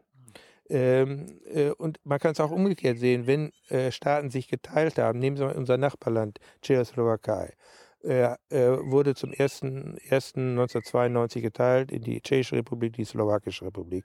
Man hatte ursprünglich versucht, äh, eine gemeinsame tschechoslowakische Krone beizubehalten. Das hat sechs oder acht Wochen gedauert, bis das äh, auseinanderbrach. Äh, äh, gucken sich die ähm, äh, äh, äh, ja, äh, guck dir die Situation in der alten UdSSR an, also Sowjetunion. Als sich die selbstständigen Republiken bildeten, hatten die auch über kurz oder lang alle ihre eigenen Währungen. Als äh, die Kolonialgebiete von England und Frankreich selbstständig wurden, haben sie auch relativ schnell eigene Währung eingeführt. Das heißt also, es besteht eine gewisse äh, Vermutung, dass Staat und Währung zusammenhängt, weil die, äh, äh, sozusagen diese Macht, die der Staat hat zur Ordnung der Wirtschaft, äh, ähm, äh, zur Kontrolle, also es ist nicht nur äh, jetzt Finanzen, äh, notwendig ist, um eine gemeinsame Währung zu er- erhalten. Es gibt dann noch in der Theorie eine andere Lösung, wie vielleicht eine Währungsunion äh, äh, funktionieren kann, wenn die Partner relativ homogen sind, wenn es keine großen Unterschiede zwischen den Partnern gibt. Das war ursprünglich, hatte man daran gedacht, denn die ersten Diskussionen über eine Währungsunion fanden statt in den äh, äh, 1970er Jahren. Und damals bezog sich das auf das Kerneuropa. Frankreich, Deutschland. Ja, äh, Benelux, bei Italien hat man schon Fra äh, Fragezeichen gemacht. Das waren so die ersten Vorstellungen. Und ähm, so waren, wurden die Sachen entwickelt. Und äh, als es dann zur Währungsunion kam, war Europa, hatte, äh, war Europa ganz anders schon geworden. Es waren viel äh, äh, Staaten dazugekommen, sehr viel heterogener. Jetzt hätte man Ungleicher. äh, ungleicher. Man hätte jetzt machen können, wir machen nur eine Währungsunion für den Kern, was äh, wahrscheinlich viel besser funktioniert hatte. Äh, aber jetzt ist man, äh, äh, hat man die Diskussionsebene verlassen. Man hat am Anfang gesagt, die Währungsunion ist eine wirtschaftspolitische Maßnahme, um die Integration, den gemeinsamen Markt zu stärken. Das, heißt- man, man, man wollte erst die Währung und den Rest erst So- nach und nach So, äh, ja, anbauen. äh, So, und dann den Staat Und dann, äh, und, ja, und dann ist man dazu, hat man gekommen, nein, äh, wir wollen, äh, äh, wir wollen die Währungsunion als Mittel, eine politische Integration zu erzwingen. Obwohl man die gebraucht hätte. Also Ja. Als, als, als Staat. Richtig, als die Deutsche. Bundesbank und die deutschen Experten haben immer gesagt, Krönungstheorie, erst die politische Union, erst der, wobei, jetzt da muss man fair sein, heißt gemeinsamer europäischer Staat und dann äh, äh, Währungsunion. Das ist die Reihenfolge gewesen, die äh, bei der Vereinigung 1871 äh, das Kaiserreich äh, gemacht worden ist. Da hatten die einzelnen deutschen Staaten hatten eigene Währung. Ja. Und dann hat man 1871 das gemeinsame Reich gegründet und die Mark ist aber erst sehr viel später, äh, nicht sehr viel, aber danach erst eingeführt Und, worden. und wir wir haben es jetzt anders gemacht. Äh, die ganzen Staaten sollten sich auch vereinigen. Und wir haben erst die Mark Ja. eingeführt und dann Ja, äh, den Rest. Und der Kohl hatte gehofft, äh, das sieht man, wenn man die, äh, äh, die Biografie von äh, über Kohl liest. Kohl hatte gehofft, dass zwischen der Vereinbarung, also Maastricht und der Einführung äh, des Euro, zwischen diesen acht Jahren, äh, es gelingen würde, die politische Union zu schaffen, was nicht hier schon. so. Ja, das war seine Hoffnung. Äh, Er war sich also äh, der Gefahr durchaus bewusst. Äh, Und ähm, jetzt haben wir im Grunde genommen nur zwei Möglichkeiten. Entweder kommt es zu, äh, äh, zu dem gemeinsamen europäischen Staat, also Je- Jetzt oder damals? Ja, jetzt, wir haben ja das, den Euro, also wenn der Euro äh, überleben will. Das Kind ist im Brunnen. Jetzt, äh, Gut, aber ich sage mal, nun, es ist da. Ja. es ist da. Wir können ja nicht so tun, als ob äh, die einfach die letzten 20 Jahre ungeschehen machen. So, wenn jetzt der politische Wille da ist, äh, wir können jetzt nicht, wollen nicht ohne weiteres zurück, wir wollen den, äh, den Euro als gemeinsame Währung für alle erhalten, dann muss ich jetzt sehen, dass ich relativ schnell und zügig ein, äh, einen, äh, äh, einen gemeinsamen Staat schaffe. So, jetzt, äh, also Typ USA. Jetzt geht es auch noch ein Stück weiter. Aber äh, ganz kurz, das hat man sich schon, als Euro eingeführt wurde, gewünscht. Ja? Also die, Ja. seit 20 Jahren sollte das schon passiert Nein, sein. es war äh, den Ökonomen, die was von, Währungs, äh, von Währungsunion verstanden, war klar, dass dieser Zusammenhang bestand. Äh, und äh, normalerweise macht man erst die Voraussetzungen und dann macht man das Exper äh, macht man sozusagen das Experiment. Und jetzt ist es umgekehrt gesagt, gegangen. Aber gut, jetzt weiß man es. Jetzt ist aber die Frage, gelingt es, ein, eine europäische, einen äh, europäischen Staat zu schaffen? Jetzt kann man ja mal gucken nach Amerika. Warum Amerika hat, gibt es auch Unterschiedlichkeiten. Es gibt starke äh, Staaten, äh, schwache Staaten, industrialisierte Staaten äh, äh, äh, oder reine Agrarländer. Äh, so.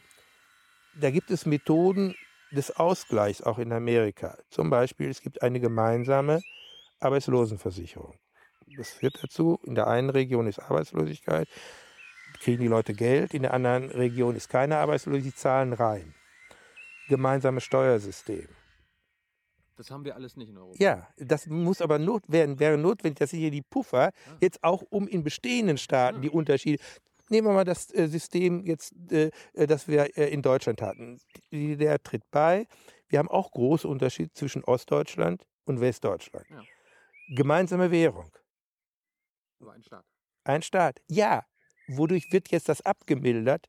Ja, durch die Arbeitslosenversicherung, insbesondere Rentenversicherung, ähm, durch Migration, Wanderungsbewegungen von Ost nach West. Im Westen boomt es, im Osten ist Arbeitslosigkeit, ein Teil der Jugendarbeitslosigkeit. Sicherlich mit großen Schmerzen wird dadurch gelöst, dass junge Leute äh, im Westen eine Lehrstelle bekommen und dort arbeiten. Jetzt mittlerweile hat sich das äh, reguliert.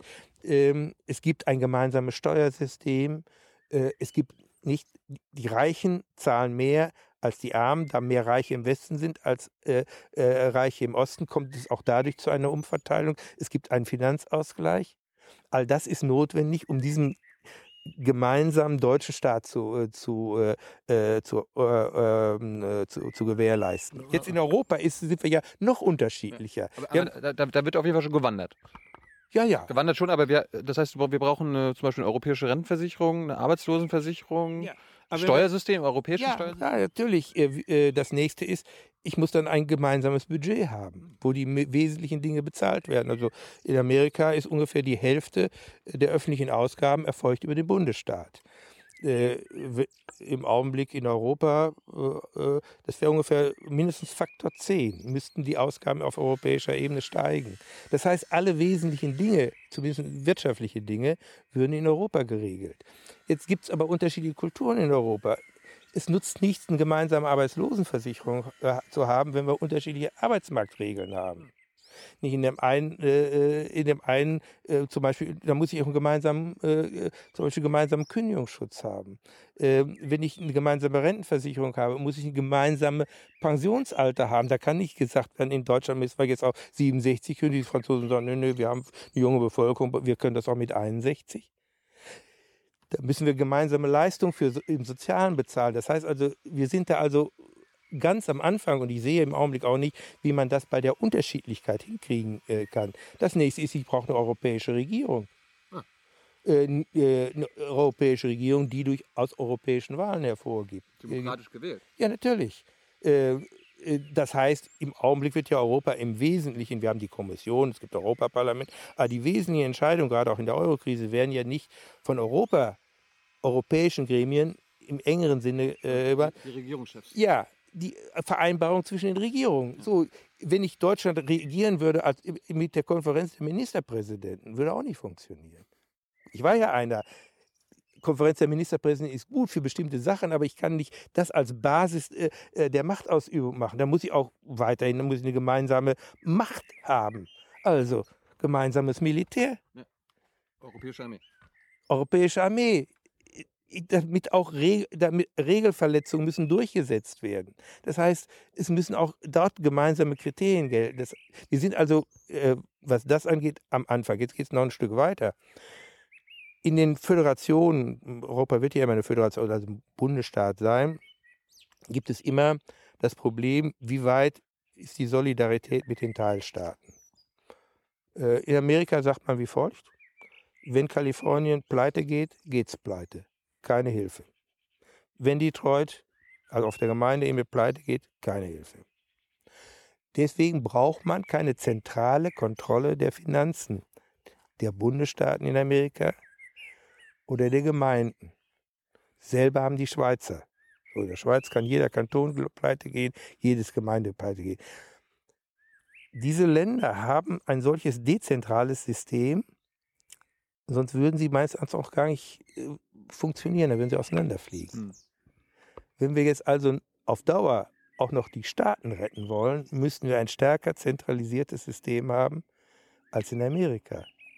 Da kann ich nur sagen, das kann ich mir nicht vorstellen. Also ich kann mir vorstellen, dass Europa so organisiert wird wie die Schweiz, die ja auch unterschiedliche Kulturen, unterschiedliche Sprachen äh, miteinander vereint, unterschiedliche Mentalitäten.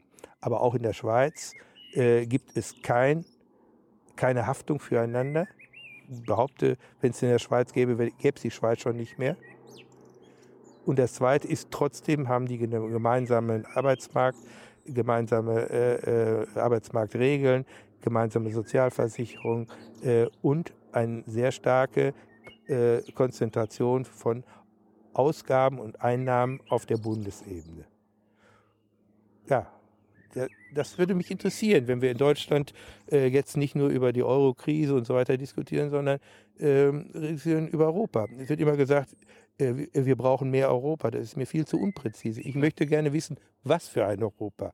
Möglicherweise brauchen wir gar nicht mehr Europa, sondern wir müssen ein ganz bestimmtes Europa haben, wo, äh, wo Aufgaben und äh, die Zuständigkeiten äh, und die Autonomie richtig verteilt wird. Was nicht funktioniert ist, dass wir weitgehend den äh, Nationalstaaten Autonomie geben, also Selbstverwaltung, aber Solidarität. Solidarität und Autonomie schließen sich aus. Entweder muss ich ein Höchstmaß an Autonomie geben, dann gibt es keine Solidarität im Sinne von Mithaftung.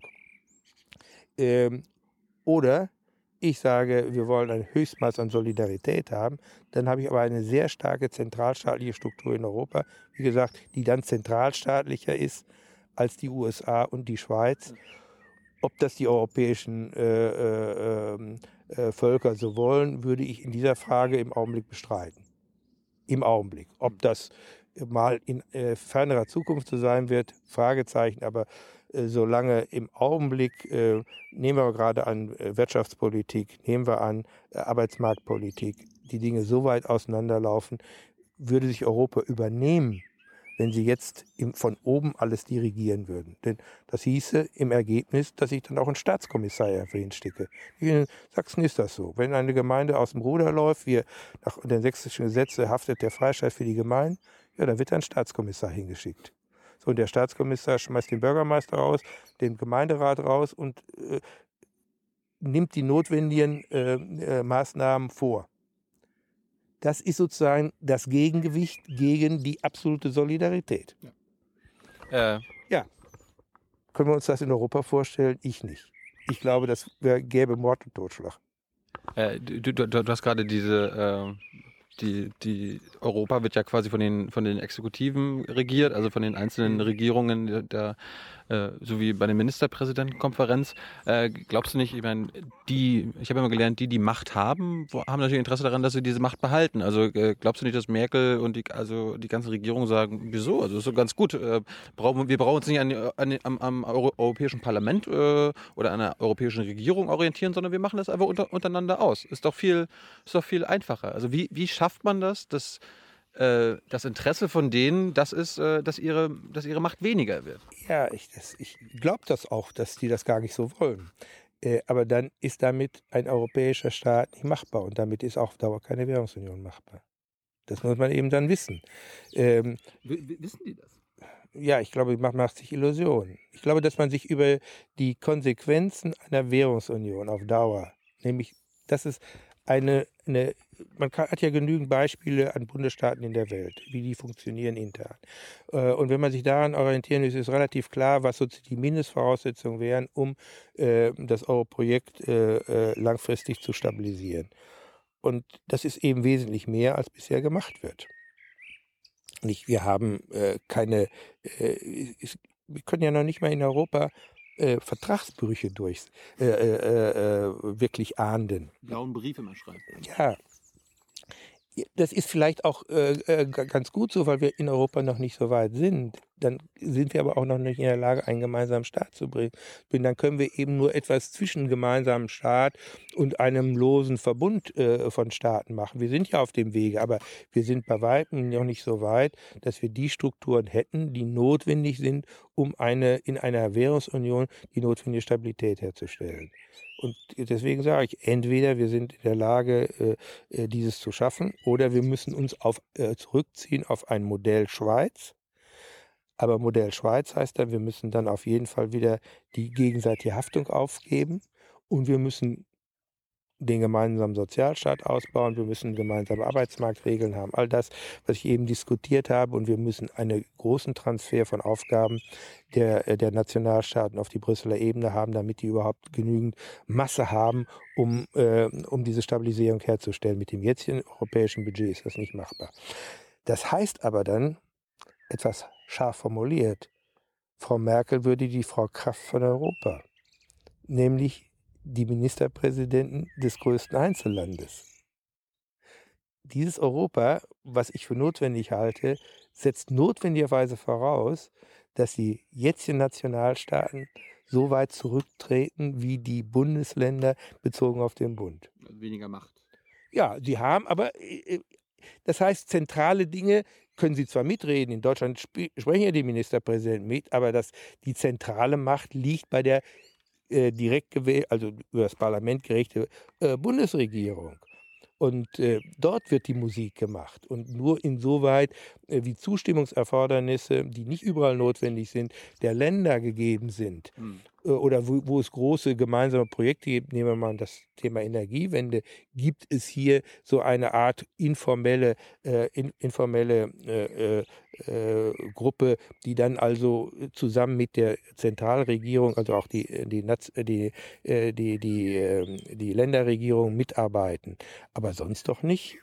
deswegen noch einmal, ich glaube, dass diese weitgehende Übertragung von Vollmachten äh, im Augenblick nicht gewollt wird und auch nicht oder nicht gesehen wird oder dass man sich damit rausredet, naja, kommt Zeit, kommt Rat. Oder Hoffnung stirbt zuletzt. Ja, oder noch viel schlimmer, es kann nur schlechter werden, damit es besser wird, weil dann der Zwang, möglicherweise diesen Quantensprung zu machen, größer ist. Ja. Äh, man, man, kann ja jetzt auch ganz bösartig sagen, es geht uns noch zu gut es muss erst richtig schlechter gehen, bevor wir bereit wären, diese, die ich eben genannt habe, notwendigen Konzessionen äh, zu machen. Äh, in der gegenwärtigen Situation ist dazu niemand bereit. Und man merkt es doch, wir haben gerade mit großem Tara den äh, europäischen Fiskalpakt äh, äh, äh, beschlossen, um jetzt endlich das Schuldenmachen muss jetzt aufhören. Wir stellen fest, die Schulden in Europa steigen weiter. Keiner hält sich an die Kriterien. und Frankreich erklärt jetzt zum dritten Mal, sie sind nicht in der Lage, obwohl sie es schon zigmal versprochen haben, ihre Defizitziele einzuhalten. Sie bräuchten jetzt wieder eine Verlängerung und jetzt. Kommt ja nur ein blauer Brief, passiert ja sonst nichts. Ja, und ich will mal sagen, also selbst wenn jetzt also die europäischen äh, Institutionen und Deutschland sagt, es kommt überhaupt nicht in Frage, würden die es trotzdem machen. Ja und? Dann würde man es hinnehmen. Und äh, es wäre genau die Situation, die vorher war, gesagt worden, diese ganzen Verträge, diese ganzen Absprachen sind letztlich zahnlos, weil es keine wirklich glaubhafte äh, und stringente Sanktionsmöglichkeiten gibt. Sanktionsmöglichkeiten gibt es aber nur in einem gemeinsamen Staat, nicht zwischen Staaten. Ja. Äh, ich, ich, ich, fand das Bild gerade von äh, Frau Merkel wird dann zu der Frau Kraft, die stärkste Ministerpräsidentin quasi. Muss man vielleicht äh, Angela so schmackhaft machen, hey, dann wirst du halt die europäische Kanzlerin, dann wirst du also Kanzlerin gewählt. Ja gut, das ist, das ist die andere Möglichkeit. Ich äh, werde sozusagen befördert, nur glaube ich jetzt ehrlicher, äh, ehrlich gesagt, äh, Europäer nicht Fan von. dass es schwierig werden würde für einen Deutschen oder eine Deutsche nun äh, äh, der Präsident einer solchen äh, gesamteuropäischen Veranstaltung und zwar mit Machtbefugnissen zu werden. Ich glaube, da würden wir uns auch übernehmen, wenn wir das anstreben würden. Ist ja auch selten in Amerika, dass der kalifornische äh, Governor äh, US-Präsident wird. ja, außer Reagan. Ja, und es hat ja, und äh, auch ähm, davor, Clinton war auch Gouverneur ähm, nur der jetzt hier war es nicht. Also das ist, kommt schon vor. Ja. Äh, nur in, äh, in Deutschland äh, müssen wir auch berücksichtigen, dass äh, es ja äh, nicht nur um Größe und politische Macht geht, sondern auch um Befindlichkeiten. Und äh, deswegen glaube ich, dass wir in Deutschland alles tun sollen, um uns nicht allzu sehr in die vorderste Reihe zu drängen, weil das kontraproduktiv wäre. Aber Volker Kaut hat da gesagt, Europa soll Deutsch sprechen ja, es wäre ja auch nicht schlecht, wenn es vielleicht auch wieder mehr Deutsch in Europa geredet würde, aber äh, äh, man soll jetzt nicht äh, die Sache übertreiben. Und äh, nach wie vor ist Europa äh, ein sehr empfindliches Gebilde und die Tatsache, dass wir in der äh, Eurokrise jetzt in einigen Ländern sehr nationalistische und auch deutschfeindliche Töne gehört haben, sollte uns wirklich zu denken geben, dass wir nach wie vor an dieser Stelle vorsichtig sein sollen. Das heißt nicht, dass wir einfach äh, immer nur hinten, äh, nach, äh, nach, hinten treten und den anderen das Feld überlassen, aber ich glaube, wir sind nicht so weit, äh, dass es möglich wäre, ähm, äh, solche, äh, also einfach nur zu sagen, wer die Mehrheit hat, wer die Macht hat, soll auch nach oben kommen. Man kann es ja gut sehen bei den äh, äh, Präsidenten der Europäischen Union haben überproportional viele Chancen, immer Bewerber gehabt, die aus den kleineren Ländern kamen. Warum wohl? Mhm. Also deswegen glaube ich, wenn wir eine europäische Regierung haben, wird an der Stelle, an der oberen Spitze eher ein Luxemburger sein äh, oder okay. äh, äh, ja, wie auch immer. Oder, äh, Martin, Martin, Schulz will jetzt. ja, gut, aber warten wir mal ab. Also ich glaube, dass ähm, dass wir da äh, ähm, noch nicht ganz so weit sind, wie viele sich das wünschen. Ich, ich mir auch wünsche, ich, ich, bin nicht dagegen, nur glaube ich, dass man Realist sein sollte und äh, bei den Schwierigkeiten, die wir jetzt haben, die wir eben diskutiert haben, jetzt nicht nur äh, eine personelle Frage mit einer nationalen Frage verbinden, das wäre dann also äh, Sprengstoff zu viel im System. Mich würde äh, zu diesem Thema abschließend noch interessieren, wir haben ähm, auch oft darüber geredet, dass zum Beispiel Eurobonds und äh, so eine, so eine Vermögensabgabe mhm. und so weiter auch eine Lösung, eine, eine Teillösung der, der Eurokrise bewerkstelligen sollte. Das heißt, eine Vergemeinschaftung der Schulden. Mhm. Das wäre ja das Gegenteil von dem Schweizer Modell, richtig? Mhm. Und äh, amerikanischen äh, Modell. Was, was, hältst du von, von Eurobonds? Ja, das ist genau dasselbe. Wenn jeder äh, zu Lasten des anderen Kredit aufnehmen kann, also wenn das ist eine gemeinsame Garantie, ich bürge füreinander, ja, dann kann, das kann ich doch nur machen, wenn ich Kontrolle über den anderen habe. Ich würde doch auch nicht für dich bürgen damit du Billigkredit kriegst. Äh, und äh, mir. Au außer wenn wir beide geregelt haben, was passiert, wenn ich irgendwas nicht ja, mache. Ja, also ich habe nur in meiner Familie äh, Folgendes gelernt, hat mein Vater gesagt. In der Verwandtschaft nie bürgen. Warum? Und nie Kredit geben. Warum? Das zerstört die Familie. Ah weil ich in der Familie nicht mit diesen Instrumenten arbeiten kann. Ich kann meinen Bruder oder meine Schwester nicht verklagen, wenn die jetzt also meinetwegen bei der Bürgschaft oder wenn sie den Kredit nicht zurückzahlen. Oder zumindest sehr viel schwieriger, ist die Familie kaputt. Und deswegen sind, glaube ich, diese Mechanismen für eine, äh, äh, äh für eine Gemeinschaft, ich vergleiche jetzt mal Europa mit einer Gemeinschaft wie einer Familie, an sich die falschen. Man kann, mein Vater hat dann gesagt, wenn du ihnen helfen willst, dann schenk ihnen was. Es sind die Regeln klar. Mhm. Denn ich gebe jemandem Kredit in der Verwandtschaft. Mhm. Nicht derjenige, der den Kredit kriegt, ist, der sagt, naja, ich, wenn ich, ich bemühe mich, den zurückzuzahlen, aber wenn ich nicht zurückzahle, es ist ja mein Verwandter, der kann ja nicht gegen mich vorgehen und ich habe dann auch meine entsprechenden Skrupel, was zu tun. Das heißt also, das kann man machen, wenn es sich um Fremde handelt. Also eine Bank hat keinerlei äh, Skrupel, äh, eine Zwangsvollstreckung durchzuführen, weil das ein Fremder ist. Aber stellt sich das vor, zwischen Geschwistern oder zwischen Vettern oder zwischen Eltern und Kindern. Undenkbar. Aber, aber wäre wär, wär da nicht zum Beispiel der Gedanke, an, anstatt dass ich dich als äh, mein Papa frage, ob du mir Geld geben kannst, dass es eine, einen gemeinsamen Familientopf gibt, wo du zwar am meisten rausnehmen kannst, aber wenn, wenn ich dich frage, ich brauche Geld, dann brauche ich nicht dich fragen, sondern alle entscheiden, ob ich äh, in den Topf greife. Ja, äh, äh, was ist ein Unterschied. Das ist ein Unterschied. Oder wie man es jetzt zum Beispiel zwischen den Bundesländern in Deutschland, man macht Finanzausgleich. Man sagt also, die etwas reicheren, steuerreicheren geben den etwas ärmeren Geld. Punkt. Wenn ich aber dann äh, äh, das überziehe, kriege ich kein Geld. Ich kann nicht selber definieren, wie viel ich brauche sondern es wird mir irgendwie zugemessen. Oder ein Sozialempfänger in äh, Deutschland bekommt Geld. Damit muss er aber auskommen. Der Staat geht nicht hin und sagt, wenn du dann Schulden machst, komme ich dafür auf. Dann wird das System völlig aus dem, äh, äh aus dem, äh, dem äh, Ruder laufen. Ich kann nicht eine, äh, sozusagen die Mühen der Sozialzuteilung dadurch ähm, vermeiden, dass ich jedem eine goldene Kreditkarte gebe. Also immer der, der, der Betroffene darf nicht entscheiden, wie viel er braucht. Äh, und äh, mit einer gemeinsamen Haftung geht das aber nicht. Da muss ich eben klare, äh, klare Regeln haben. Das heißt, ich habe einen ganz zentralistischen Staat. Ich habe das ja noch nicht mehr in, in Deutschland. Äh, und äh, in Deutschland haben wir schon Schwierigkeiten genug. Und deswegen glaube ich, dass ein solches System, äh, wenn, wenn es nicht ausgenutzt wird, eine so starke Korsettstange bedarf, einer so starken äh, Korsettstange bedarf, eines so starken europäischen, einer so, sehr starken europäischen Regierung, äh, dass wir das im Augenblick nicht anstreben sollen. Wie gesagt, es, es wäre eine Regierung, die mächtiger wäre als der amerikanische Präsident. Äh, eine Zentralisierung, die höher geht als in der Schweiz. Und ich habe gesagt, ich kann mir vorstellen, wir sollten noch mal auch in andere Beispiele nehmen von Bundesstaaten oder gehen wir meinetwegen in andere äh, äh, Kontinente, wo es funktionierende Bundesstaaten geht, meinetwegen nach Kanada oder nach Australien oder so und gucken mal, wie die das dort geregelt haben, die immer noch den Vorteil haben, dass sie nicht so multikulturell sind wie Europa. Und dann haben wir vielleicht eine gewisse Blaupause für das, was, äh, was kommt. Aber so gehen wir ja nicht vor. Wir äh, reden ja nicht davor und sagen, was müsste sein, damit Europa funktioniert, sondern wir kommen umgekehrt und sagen, wie, was müssen wir im Augenblick tun, um die Krise zu lösen?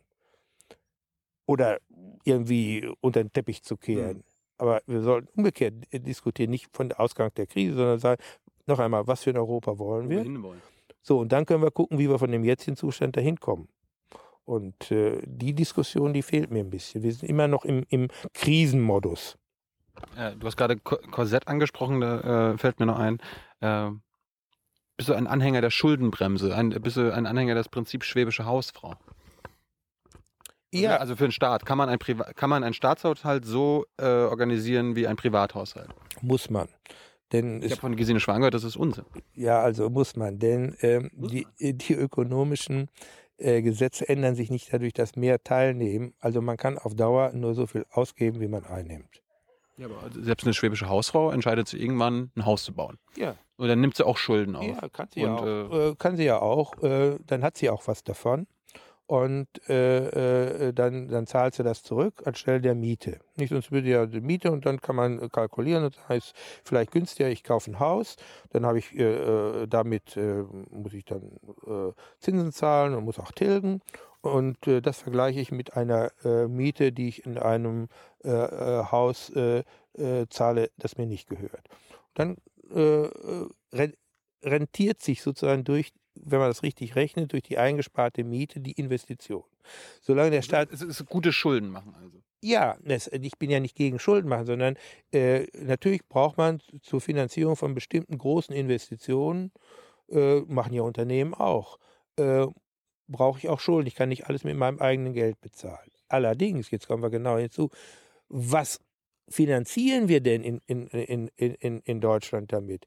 Wenn ich mir die Infrastruktur ansehe, die Infrastrukturausgaben sind doch in den letzten Jahren gesunken. Also wir hatten die höchsten Infrastrukturausgaben, wenn man Westdeutschland nimmt, äh, in den 50er und 60er Jahren, also Wiederaufbau. Seitdem geht die Investitionsrate kontinuierlich zurück. In den 50er und 60er Jahren haben wir die wenigsten Schulden aufgenommen.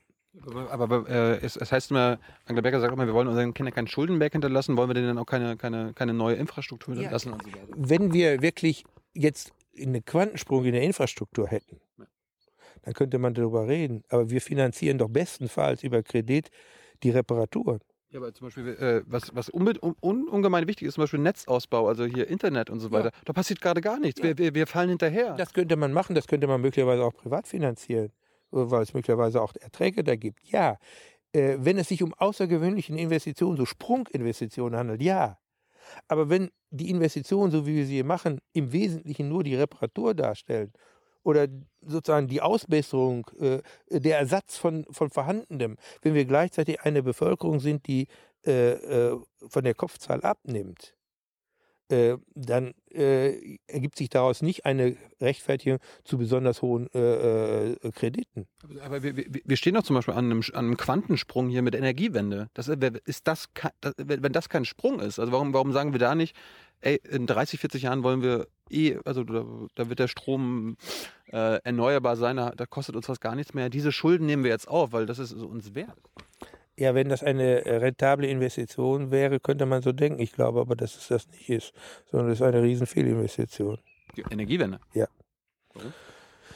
Ja, weil sie es äh, dafür äh, ähm, zunächst einmal die ökonomischen Gesetze beachten müssen. Strom ist nicht gleich Strom, sondern was wir brauchen, ist nicht Strom irgendwann und irgendwo, sondern Strom kontinuierlich. Und das setzt voraus, ähm, dass wir Speicher haben.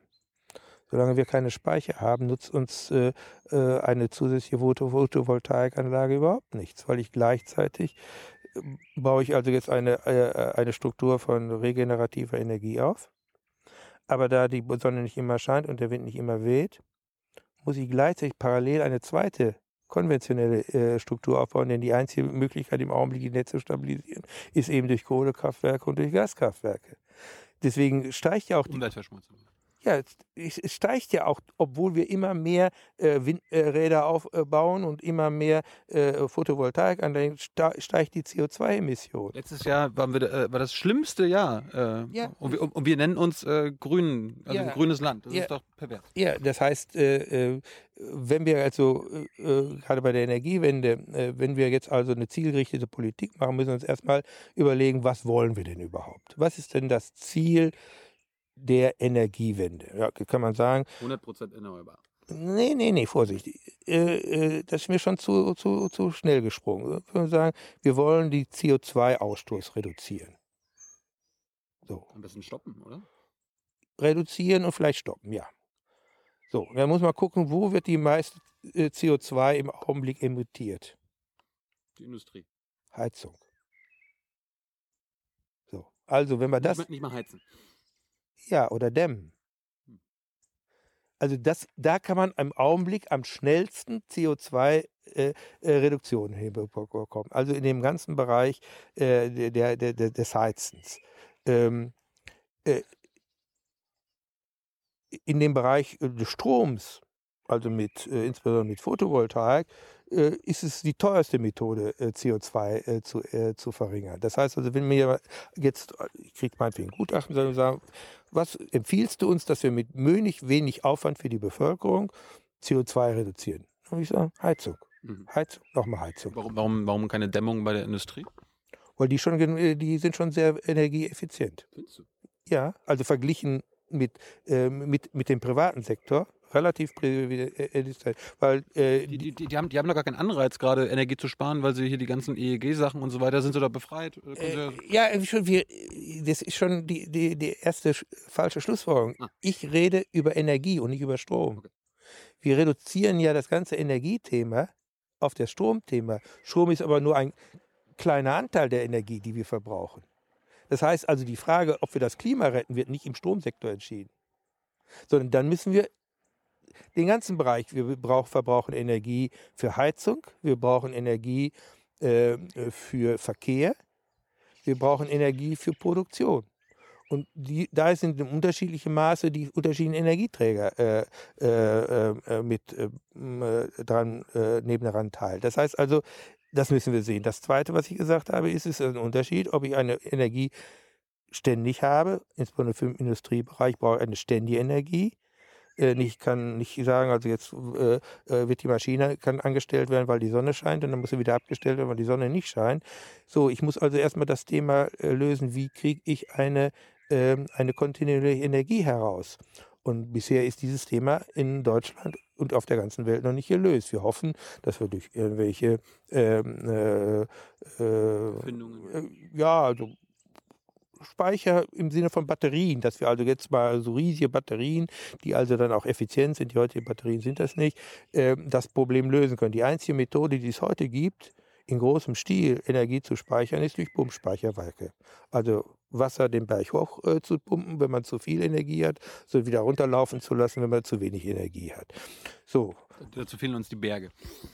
Ja, und äh, wenn wir das mal durchkalkulieren, müssten wir in Deutschland fast jedes Mittelgebirgstal aufstauen. Das ist also geht also nicht. Äh, zumindest äh, reicht es wahrscheinlich für Deutschland nicht, wie, wie gesagt, weil wir die Berge nicht haben. Also müssten wir da zumindest mal die äh, die Bewohner der Berge mitfragen. Also das wäre hier also die Alpenregion, da ist es sehr viel einfacher in der Schweiz oder in Österreich. Oder was ja immer wieder diskutiert wird, ein halb äh, ein, äh, verglichen mit deutschen Standards fast menschenleeres Land, Norwegen. So, ja, da wäre da könnte man darüber diskutieren, dass man in solchem größeren Kreis vielleicht das Problem eher lösen äh, will und lösen kann. Das setzt aber dann nicht eine nationale Energiepolitik raus, sondern oder noch darüber hinaus? Äh, äh, diese Fragen müssen wir lösen, denn sonst habe ich den Eindruck, äh, werden wir uns äh, in einer, äh, äh werden wir uns verrennen. Denn äh, ähm, im Augenblick sagt der Rest der Welt zu der deutschen Energiewende, um Gottes Willen, wir können uns das nicht erlauben, was die Deutschen sich erlauben. Gut, jetzt kann man sagen, wir sind auch reich, können ja auch ein paar Fehler machen und wir können die anderen die Fehler vermeiden, aber irgendwann müssen wir die Kernfragen äh, unserer Energiepolitik äh, lösen, wie wir nämlich das Dreieck Energiesicherheit, Krim lässt grüßen, zweitens Preiswert und drittens Umweltschonung, wie wir diese drei Ziele vernünftig zusammenkriegen. Ich habe den Eindruck, wir sind auf der Suche und die, die Tatsache, dass ja jetzt schon eine Totalreparatur der äh, Stromenergiewende durch die EEG-Novelle von der Regierung versprochen wird. Äh, äh, Rabiel sagt ja, es muss jetzt grundlegend sich was verändern, zeigt ja, dass wir offensichtlich noch am Anfang unserer Überlegungen sind. Und ich habe auch nicht den Eindruck, dass das, was der äh, Gabriel jetzt hinbekommen hat wegen der vielen Lobbyisten, äh, das Gelbe vom Eis. Wir werden dieses Projekt noch drei, vier, fünf Mal nachbessern müssen, bevor wir auf dem richtigen Weg sind. Ganz kurz in den, deinen Punkt hier, wo du meintest Energiesicherheit mit Punkto Krim. Kannst du kurz erläutern? Ja, im Augenblick äh, äh wird ja ein Teil der Energiesicherheit äh, bei uns dadurch fest, äh, oder sichergestellt oder soll sichergestellt werden, indem wir sehr schnell anlaufbare Kraftwerke einsetzen. Also die Kraftwerke, die schnell hochgefahren werden und das sind Gaskraftwerke. Mhm. Das Gas kommt aus Russland. Mhm. Das ist wesentlich. Deswegen sage ich ja, das, äh, je mehr wir also jetzt versuchen, das System durch Gaskraftwerke zu stabilisieren, das war. Desto äh, abhängiger werden wir von Russland. Ja, natürlich. Ja, natürlich. Äh, und das war ja die Lösung dieses Problems, war, äh, wir wollen Atomstrom, der kontinuierlich ist, den wollen wir nicht, äh, wegen äh, der Radioaktivität. Kohlestrom, der auch kontinuierlich, wollen wir nicht, wegen CO2. Wir wollen Ökostrom, wir wissen aber, dass Ökostrom nicht immer zur Verfügung steht, also brauchen wir äh, ähm, äh, irgendwelche Kraftwerke, die dazwischen einspringen und nicht so viel CO2-Ausstoß. Natürlich auch ein Gaskraftwerk stößt CO2 aus, aber nicht so viel äh, wie ein Kohlekraftwerk. Also, und das lässt sich schneller rauf und runter fahren. So ein Kohlekraftwerk, da brauchen einen halben Tag oder einen Tag, bevor das rauf und runter gefahren ist. Also sehr träge. Gaskraftwerk können Sie es innerhalb von ein paar Minuten machen. So, deswegen brauchen Sie die. Ja, aber das ist genau die Energieform, die wir im Augenblick, jetzt nicht nur die Krim, sondern ich sage mal, Putin lässt grüßen, wo wir uns auch nochmal drüber überlegen wollen, ob das im Augenblick die richtige Methode ist, um unsere Energiesicherheit herzustellen. Könnte man natürlich sagen, dann müssen wir das Gas eben aus anderen Regionen der Welt holen. Aber so weit sind wir nicht. Da müssen wir also neue neue Pipelines bauen und dann müssen wir neue hier diese äh, äh, verflüssigten Gasterminals machen. Aber äh, da sind wir erst auch wieder am Anfang. Oder, oder mit Russland vertragen. Ja, ja, nur ähm, hat sich ja gezeigt, dass es vielleicht nicht sinnvoll ist, sich nur von einem abhängig zu machen. Das macht weder ökonomisch sollte man das nicht tun und politisch auch nicht. Man sollte immer Alternativen haben. Und deswegen meine ich immer, äh, in der Welt sollte nichts alternativlos sein, sondern als guter Politiker aber auch jemand, der in der Wirtschaft oder in der Familie oder für sich persönlich Entscheidungen trifft, sollte immer sagen, es kann sein, dass ich mich irre habe ich denn noch eine zweitbeste Lösung, nämlich die, die, den Plan B. Und nur wenn ich den Plan B habe, da soll ich nicht offen drüber reden, aber nur wenn ich Plan B habe, würde ich Plan A anfangen. Aber ich würde nie Plan A anfangen äh, unter normalen Umständen, wenn ich keine Rückfallposition habe im Falle des Irrtums. Und äh, Angela Merkel ist ja berühmt dafür, dass sie sagt, Dinge sind alternativlos. Äh, hat sie also keinen geheimen Plan B? Oder wie, ja gut, ich, das äh, sage ich als Politiker häufig, um Sachen durchzusetzen, aber man sollte äh, äh, zumindest im Hinterkopf den haben. Äh, Hat sie den? Das wird sie nie sagen und das wird sie auch nie zugeben. Würde ich auch von ihr überhaupt nicht verlangen. Ich, weil, weil allein die Diskussion, die öffentliche Diskussion über den Plan B, den möglicherweise kaputt macht. Jetzt sind wir wieder die Frage, ob man in der Politik alles sagen soll. Solche Dinge, also Ersatz, äh, also Alternativpläne sollte man möglichst in der Schublade haben, aber man sollte die Schublade voll haben. Und ich hoffe nur sehr, äh, dass äh, in Berlin die Schubladen voll und nicht leer sind. Aber wie, wie, wie kann ich das herausfinden, wenn, wenn ich angenommen mal mit ihr rede und, und sie sagt, ja, das ist alternativlos und äh, wie, wie kann ich sie dazu bringen, dass sie sagt, also ein bisschen die Schublade aufmacht? Wie, wie, wie kann man das als Politiker wie, wie, wie, Nein, das wäre unfair, das wäre unfair, es von ihr zu verlangen. Ähm, ja, äh, jetzt also zum Beispiel, sie hat das ja im Zusammenhang mit der, mit der Euro-Krise. Dann haben wir ja eben schon diskutiert, dahinter sind Währungsspekulationen und so weiter. So eine Dinge vertragen nicht die Öffentlichkeit. Äh, da muss man, dafür wählt man ja auch Regierung, muss man Vertrauen haben. Und ich äh, habe zunächst einmal Vertrauen, dass diejenigen, die in Berlin im Augenblick die Entscheidung treffen, klug genug sind, um zu wissen, dass man immer wenn es eben geht, manchmal geht es nicht, aber wenn es eben geht, auch eine äh, Alternative B und wenn es noch besser ist, C und D hat, um eben im Irrtumsfall oder es können sich ja Dinge mal anders entwickeln. Nicht? Das Leben ist ja voller Überraschung, dass man dann reagieren kann und nicht sich nur auf eins festlegen sollte. Deswegen finde ich, das ist eine ganz normale Verhaltensweise, die man im normalen Leben, ich zum Beispiel auch immer anwende. So, na, was mache ich, wenn mein Plan nicht aufgeht? Nehme ich mir da einen Strick? Ja, kann doch wohl nicht sein. Nicht? Ja, ist, das, ist das Merkels Schicksal? Nein. Nein. Ich glaube, dass äh, Frau, Frau Merkel klug genug ist, um zu wissen vor sich selber, dass es natürlich immer Alternativen gibt, die man aber möglicherweise im Augenblick nicht diskutieren will oder deren, äh, deren Diskussion möglicherweise auch schädlich wäre. Dafür habe ich, aber das Vertrauen muss ich in die Regierung haben, sonst darf ich sie nicht wählen. Wann, wann darf ich kein Vertrauen mehr in eine Regierung haben? Wann, wann hat eine, eine Regierung das Vertrauen verspielt? Letzte Frage. Ja, das ist eine subjektive äh, äh, äh Sache. Der eine. Äh, ja, aber du, du, bist ja Politiker gewesen, du, du hast auch eine Regierung angeführt. Also, ja, also man, so, man sollte zunächst einmal als Politiker äh, wissen, dass also Vertrauen ein äh, ganz äh, empfindliches Gut ist, dass man mit ihm sorgfältig umgehen soll. Das heißt also, man sollte vermeiden, äh, äh, die Unwahrheit zu sagen, zumindest dann, wenn man, wenn äh, man äh, äh, die Öffentlichkeit oder die Presse einem schnell auf die Schliche kommt. Also irgendwelche Prognosen abzugeben, was im nächsten Jahr ist, die man relativ schnell überprüfen kann. Da sollte man und, und dann die sich dann als falsch herausstellen, da sollte man möglicherweise machen. Deswegen habe ich immer gesagt, als im Bereich der Finanzen muss man schon relativ äh, ehrlich sein. Den Zahlen kann man relativ schnell überprüfen. Äh, in anderen Bereichen, die nicht so quantifizierbar sind, zum Beispiel Bildungspolitik. Ist eine Bildungspolitik gut, ist eine Bildungspolitik schlecht? Das ist schlechter zu messen. Da haben Sie also mehr Freiheitsgrade bei der Interpretation. Aber äh, wenn jetzt gesagt wird, meinetwegen Wirtschaftswachstum, da können Sie sagen, wie viel 1,7, 2,0, minus 0,3. Das können Sie schon miteinander vergleichen. Da ist es also schon klar. Das Zweite ist, man sollte als Politiker nicht Hoffnungen das ist, glaube ich, das größte Problem. Nicht Hoffnungen wecken, die man nicht erfüllen kann. Oder die man absehbar nicht erfüllen kann. Denn dann nachher zurückzurudern ist schlimmer, als wenn man die Hoffnung nicht gemacht hätte. Deswegen soll man auch die Latte sich selber nicht zu hoch legen äh, und dann anschließend unter dem Gelächter äh, äh der Bevölkerung die Latte reißen. Haben Schäuble und Merkel Hoffnung ge geschürt oder haben sie eher gar keine Hoffnung gemacht? Ja, ich will jetzt nicht auf die aktuelle Politik eingehen. Äh, ich will auf einen Zusammenhang hinweisen, der hier äh, in Ostdeutschland am Anfang eine große Rolle gespielt hat, äh, dass viele die Möglichkeiten und die Chancen der wirtschaftlichen Erholung nach der Wiedervereinigung überschätzt haben, was äh, insgesamt gesehen kann man sagen, es ist gut gelaufen in den letzten 20, 25 Jahren, aber die Hoffnungen waren größer und es ist damit auch Vertrauen verspielt worden, möglicherweise nicht bewusst. Viele der Politiker haben sich vielleicht auch nicht äh, klar gemacht, was alles notwendig ist und wie lange so etwas dauert, dass man das eben nicht in ein paar Jahren hinbekommt. Und äh, nach dieser großen Euphorie äh, im 90, 91 mit der Wiedervereinigung kam mir erstmal eine tiefe Depressionsphase. Und das sind solche Dinge, die man als Politiker vermeiden sollte.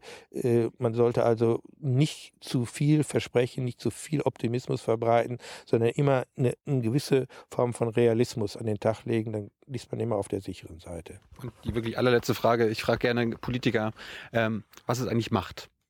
Was ist für dich Macht? Wie würdest du den jungen Menschen Macht erklären?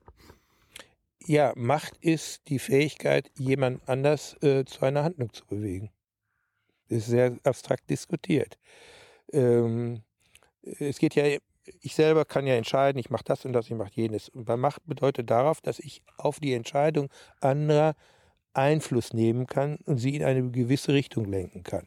Also, äh, wenn ich also meinetwegen ein Strafgesetzbuch habe und sage, meinetwegen Diebstahl ist verboten, dann nehme ich und das wird bestraft, dann nehme ich natürlich dadurch, durch meine Macht, will ich eine Verhaltensänderung äh, äh, erreichen oder ein bestimmtes Verhalten, nicht eine Veränderung, sondern Verhalten, das nämlich nicht geklaut wird. So, das heißt also, Macht ist, dass ich zwangsweise etwas gegen einen Dritten durchsetzen kann. Es gibt natürlich, das ist sozusagen die harte Macht mit der Polizei und so weiter. Und dann gibt es die mehr intellektuelle Macht, dass ich versuche kann, durch Überzeugung oder durch Überredung Einfluss zu nehmen. Auch das auch der kann Macht haben. Zum Beispiel ein Schriftsteller hat in gewisser Weise Macht, nicht, also er hat kein Schießeisen und hat keine Muckis, aber die, die Worte und so weiter. Es gibt also nicht nur diese, diese harte Macht, sondern auch diese mehr Soft Power, auch das gibt es, aber es ist immer wieder dasselbe, dass jemand in der Lage ist, das Verhalten anderer zu beeinflussen. So würde ich Macht definieren. Ist sehr abstrakt, mhm. aber ich glaube, es haut auf die meisten Fälle, wo man das Wort Machtgebrauch hin. Und äh, unser Bundespräsident hat also mehr Softpower und die Kanzlerin hat Hardpower. Ja, also sie hat auch äh, Softpower, die Politiker haben natürlich in großem Stil auch Softpower, weil sie eben durch die öffentliche Diskurs, durch ihre Präsenz in den Medien Einfluss nehmen und auch äh, Diskussionen äh, äh, ähm, mit beeinflussen. In einer Demokratie geht es ohne Softpower nicht. Denn Demokratie heißt ja im Kern, äh, man kann nur regieren äh, mit einem mit einer Grundzustimmung der Betroffenen. Nicht, dass für jede äh, Maßnahme immer alle zustimmen müssen, aber man kann auch nicht gegen alle ständig regieren. Das heißt also, man braucht äh, die Zustimmung. Und das ist der Unterschied zur Diktatur. Da brauche ich auf die äh, äh, Bevölkerung und auf die Einzelnen keine äh, Rücksicht zu nehmen. Das muss ich aber. Deswegen ist auch in der Demokratie immer ein erheblicher Kern der Macht Softpower. Trotzdem brauchen sie natürlich dann auch Regeln, die im Konfliktfall dann auch durchgesetzt werden. Notfalls mit der Polizei. Dankeschön, Georg Milbrat. Das war ausführlich und schön und äh, gar, gar, nicht so naiv.